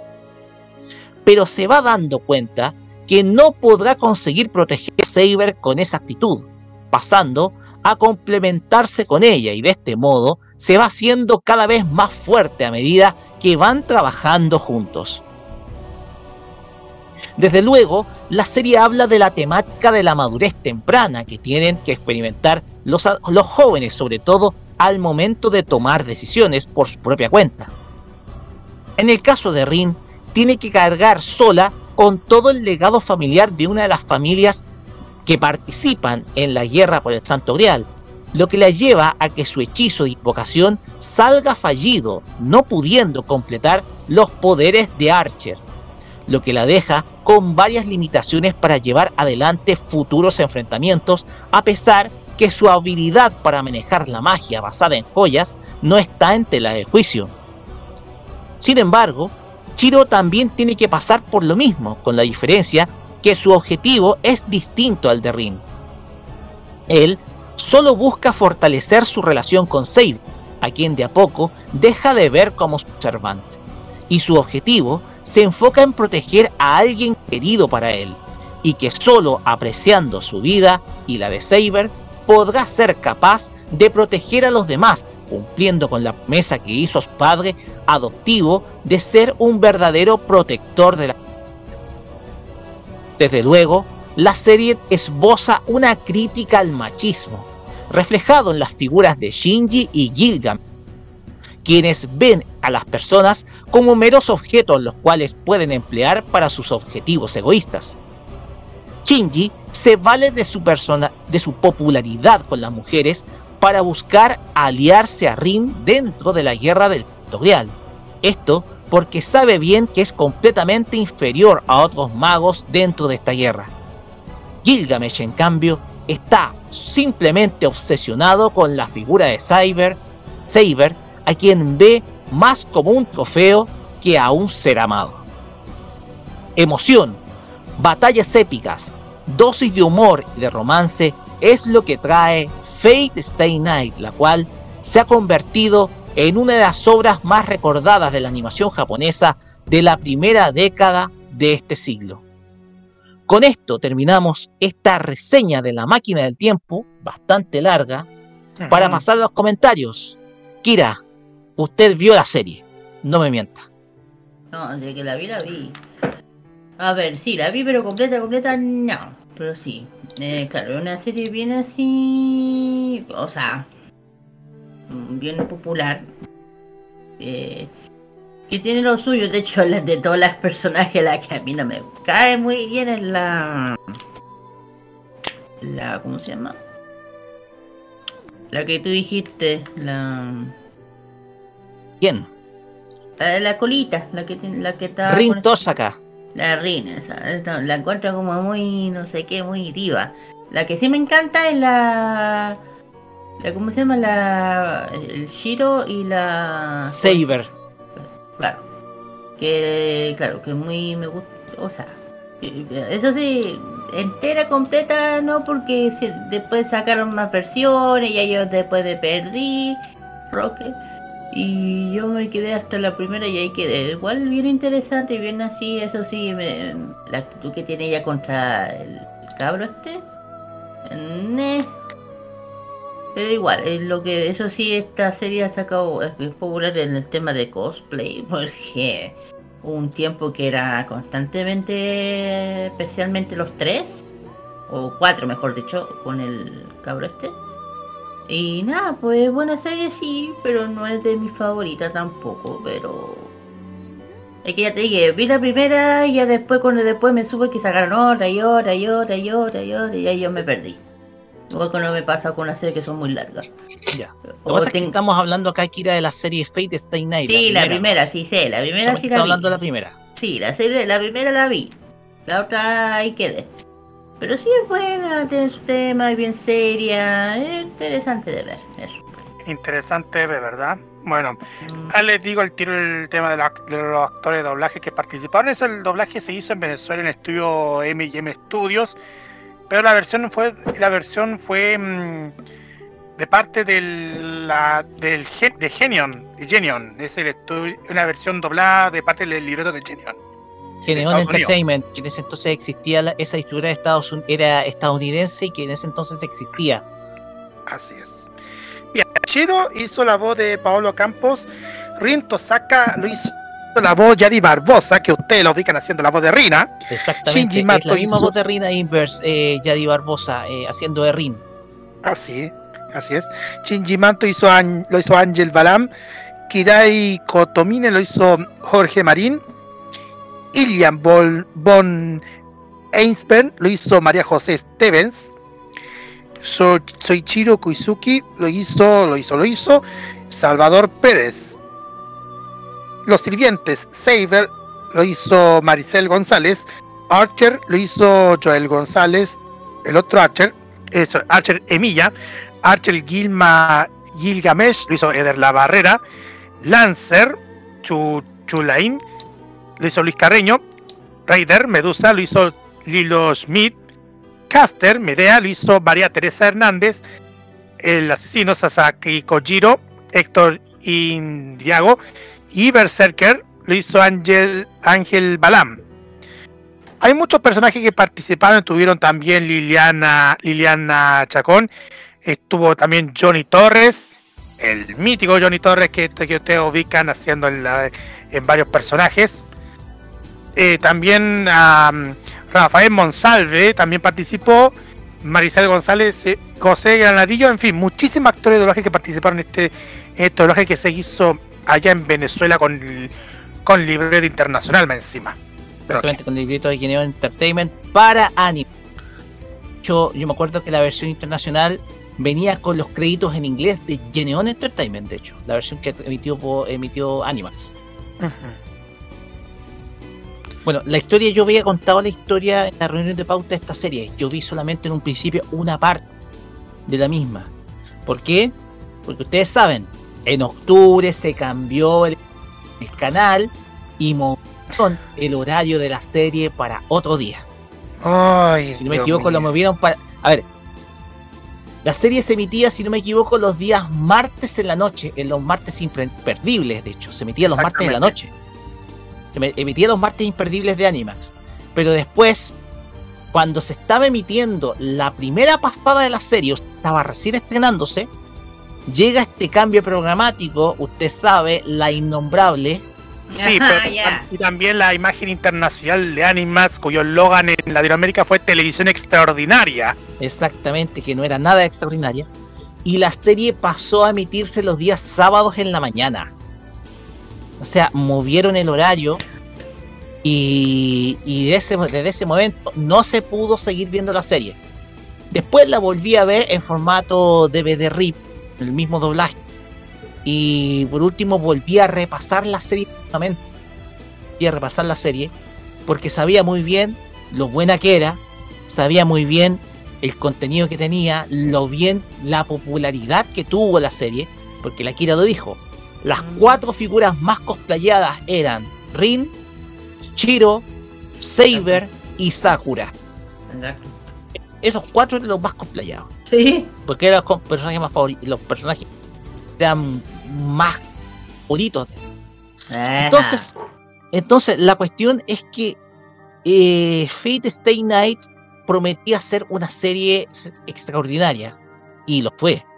La serie es muy buena, la serie es muy buena. El contenido que tiene es extraordinario.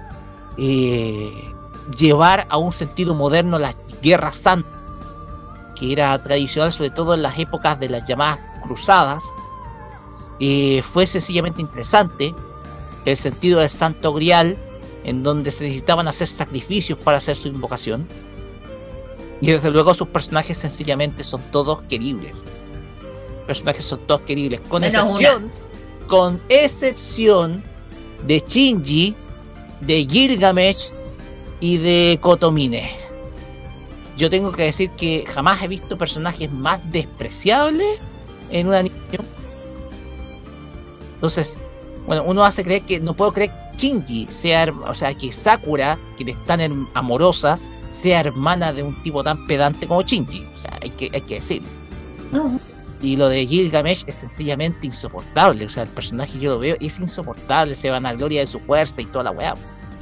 Ah, el, el- ah, sí, muy arrogante. Exactamente, muy arrogante. Entonces, desde luego, la serie eh, te hace empatizar con los personajes. En un principio no me gustaba Chiro, lo encontraba muy sobreprotector con Saber, hasta que de repente va evolucionando. Y esa es la magia que tiene Chiro, evoluciona. Evoluciona en el sentido de ser un complemento para Saber. O sea, se- eh, entre los dos se complementan y luchan juntos. Y desde luego, la historia es sencillamente extraordinaria, a pesar de que solamente, como contamos, abarca una parte o uno de los finales del juego original.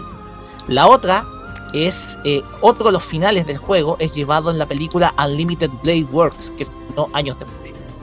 Así que nada más que decir, una historia bastante extraordinaria y mi favorita, mi waifu ¿Cuál es? es Rin.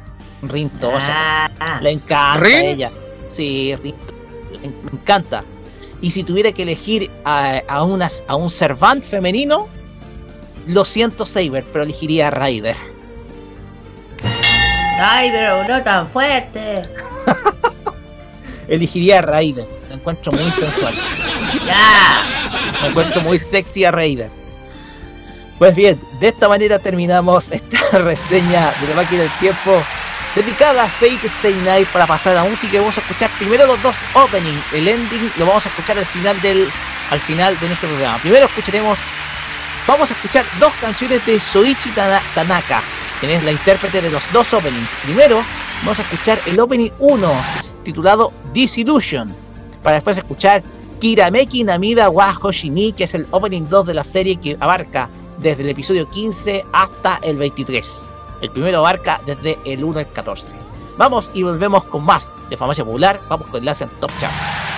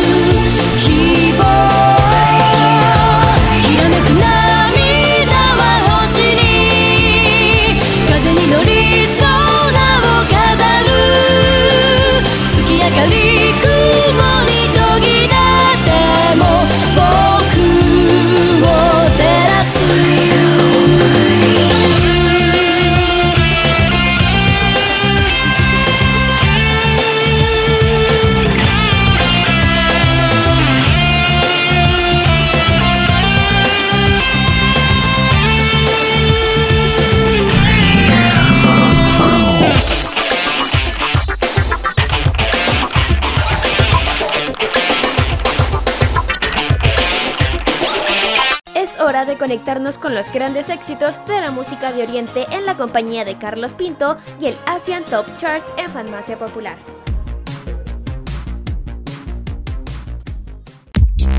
Continuamos en Farmacia Popular y vamos directamente a conocer los éxitos que han sonado en Corea del Sur en este Asian Top Chart que en esta oportunidad repetiremos lo que ha sucedido esta semana según lista de Circle. En el décimo lugar se encuentra la chica de New Jeans con el tema OMG, oh my god. Número puesto para los chicos de BTS con el tema Take Two. Las chicas de aespa se presentan en el octavo lugar con el tema Spicy. Séptimo puesto para las chicas de Lisa Film junto con Nile Rogers y este tema colaborativo Unforgiven. Sexto puesto nuevamente Lisa Film con el tema Eve Psyche and the Bluebirds Wife. Quinto puesto para la agrupación ID con el tema I Am. Cuarto puesto para los chicos de Stray Kids y este tema llamado S-Class. Tercer puesto para Jisoo de Blackpink con el tema Flower. Segundo puesto para la agrupación Jidal y este tema llamado Queen Card.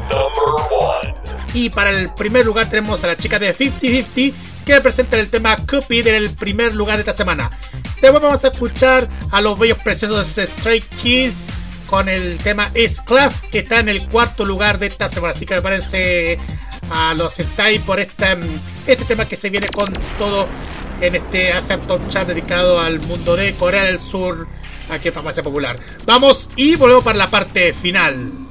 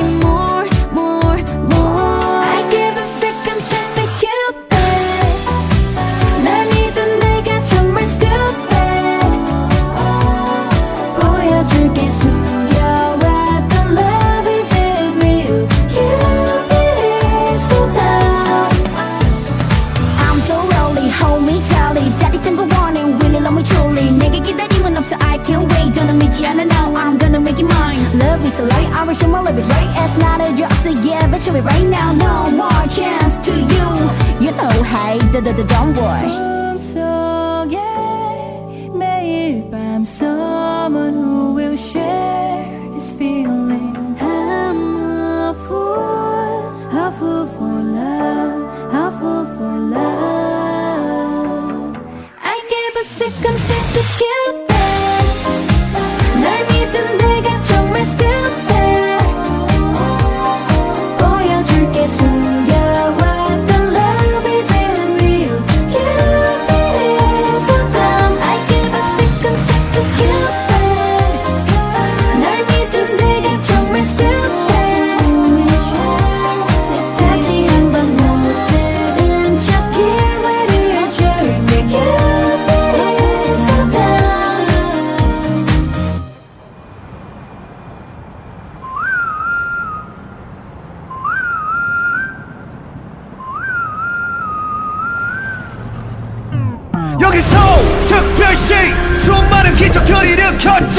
가껴진 별들 사이 떠오르는 특별 별별별별 별난 것 두성이 변함없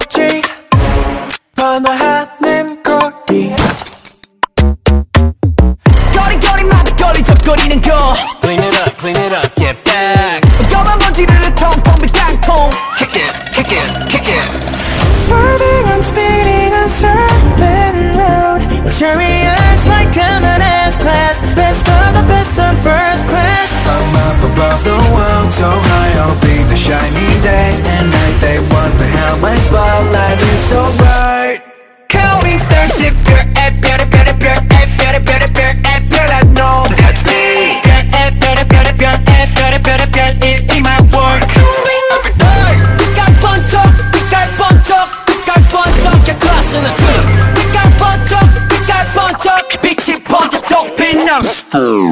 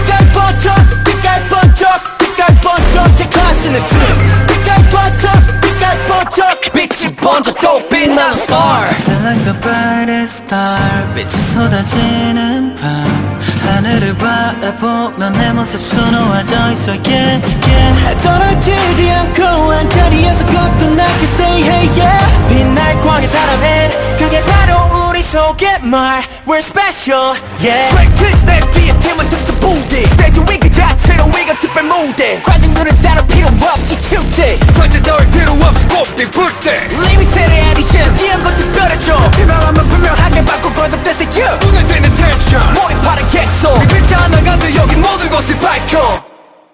Counting stars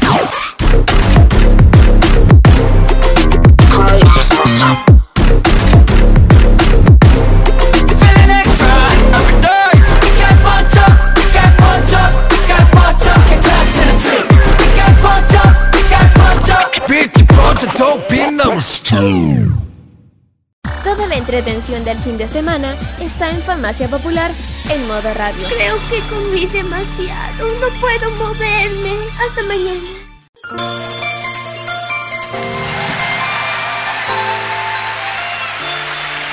Y sí, tenemos que hacerla rápida porque tenemos que cerrar este capítulo de Farmacia Pública en modo radio. Llegó Roberto. Hola chiquillos, ¿cómo están? Llegaste para quitarnos la señal para que fuéramos con el The Weekend. Sí, pues. Así que, como Roberto pasó acá apuro apurando, Ya, ya, ya, pues que tenemos que tenemos que hacer un que tenemos que hacer un programa donde vamos a hacer un seguimiento de todo lo que está pasando con los temporales en la zona centro-sur del país, donde vamos a donde no vamos a dejar de lado la entretención y también vamos a estar eh, monitoreando lo que sucede y también, por supuesto, nuestro estilo, al estilo del weekend. Así que también vamos a estar habla- rememorando sobre situaciones icónicas de los reality shows. Así que estén atentos en alrededor de algunos minutos más aquí en la The Weekend de eh, modoradio.cl. en la señal entretenida de modoradio.cl, Eh, eso. Mo- modo radio, la radio entretenida. La radio entretenida, así es. Kira, su saludo.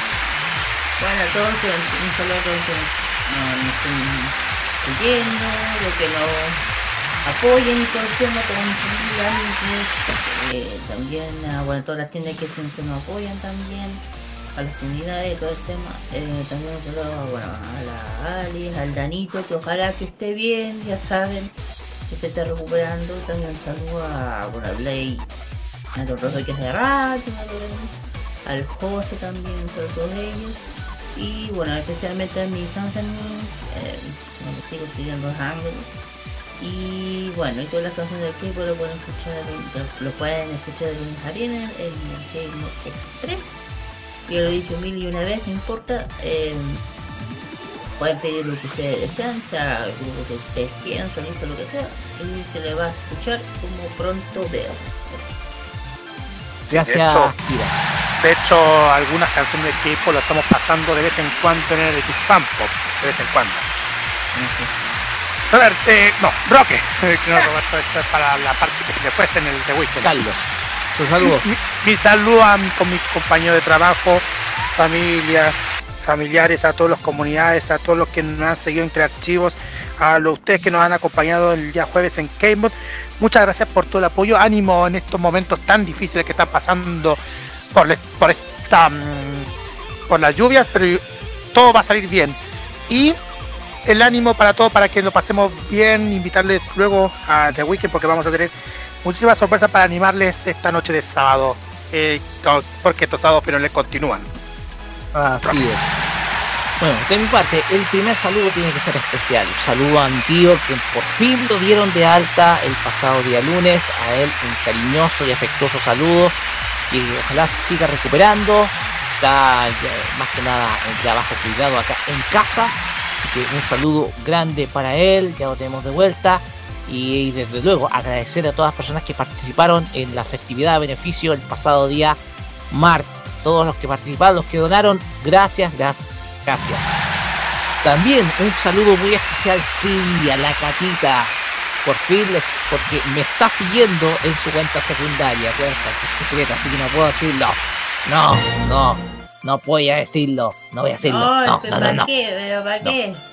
Así que un saludo muy, pero muy, muy, muy, muy, muy, muy especial para ella. Así que igual ella me está siguiendo.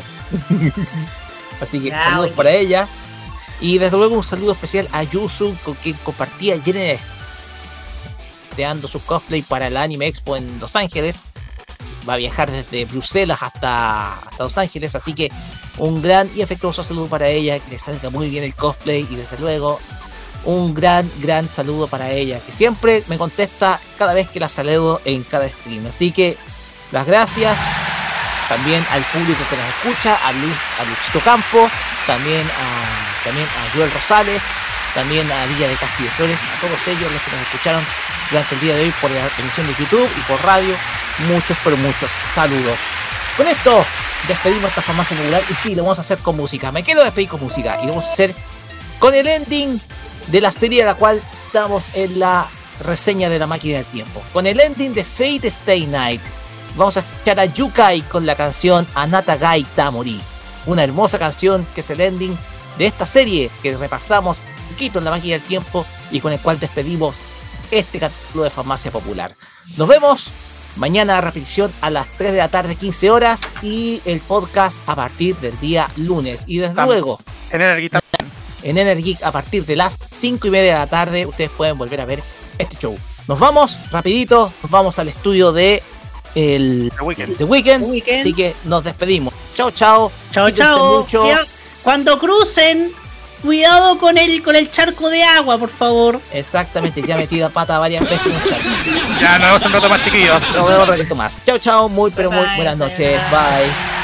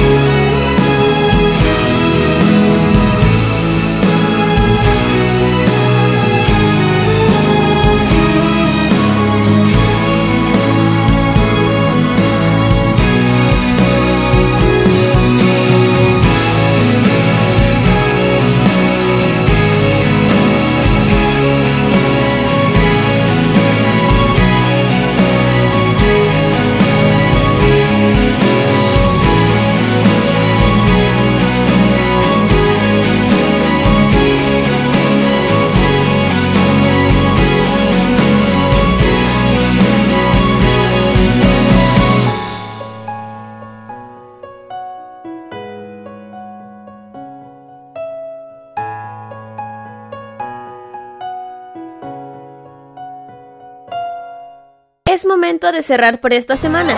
Se acabó. Todo, todo, todillo. Vete de aquí a ser feliz. Pero no te preocupes. El próximo sábado te seguiremos trayendo todas las novedades del mundo del anime, el manga, la música asiática y todo aquello que enloquece a los fans de lo friki. Se cierra por esta semana la farmacia popular en modo radio. Hasta pronto, Patria Friki. ¡Adiós! ¡A la vista! ¡Aloha! Adiós. Adiós todo el mundo. Nos vemos. Sayonara, maestro. Hasta luego. ¡Adiós! ¡Ahí se ven! Adiós. Amor. ¡Hasta nunca, pueblo rabón! Las opiniones emitidas en este programa son de exclusiva responsabilidad de quienes las emiten y no representan necesariamente el pensamiento de modoradio.cl.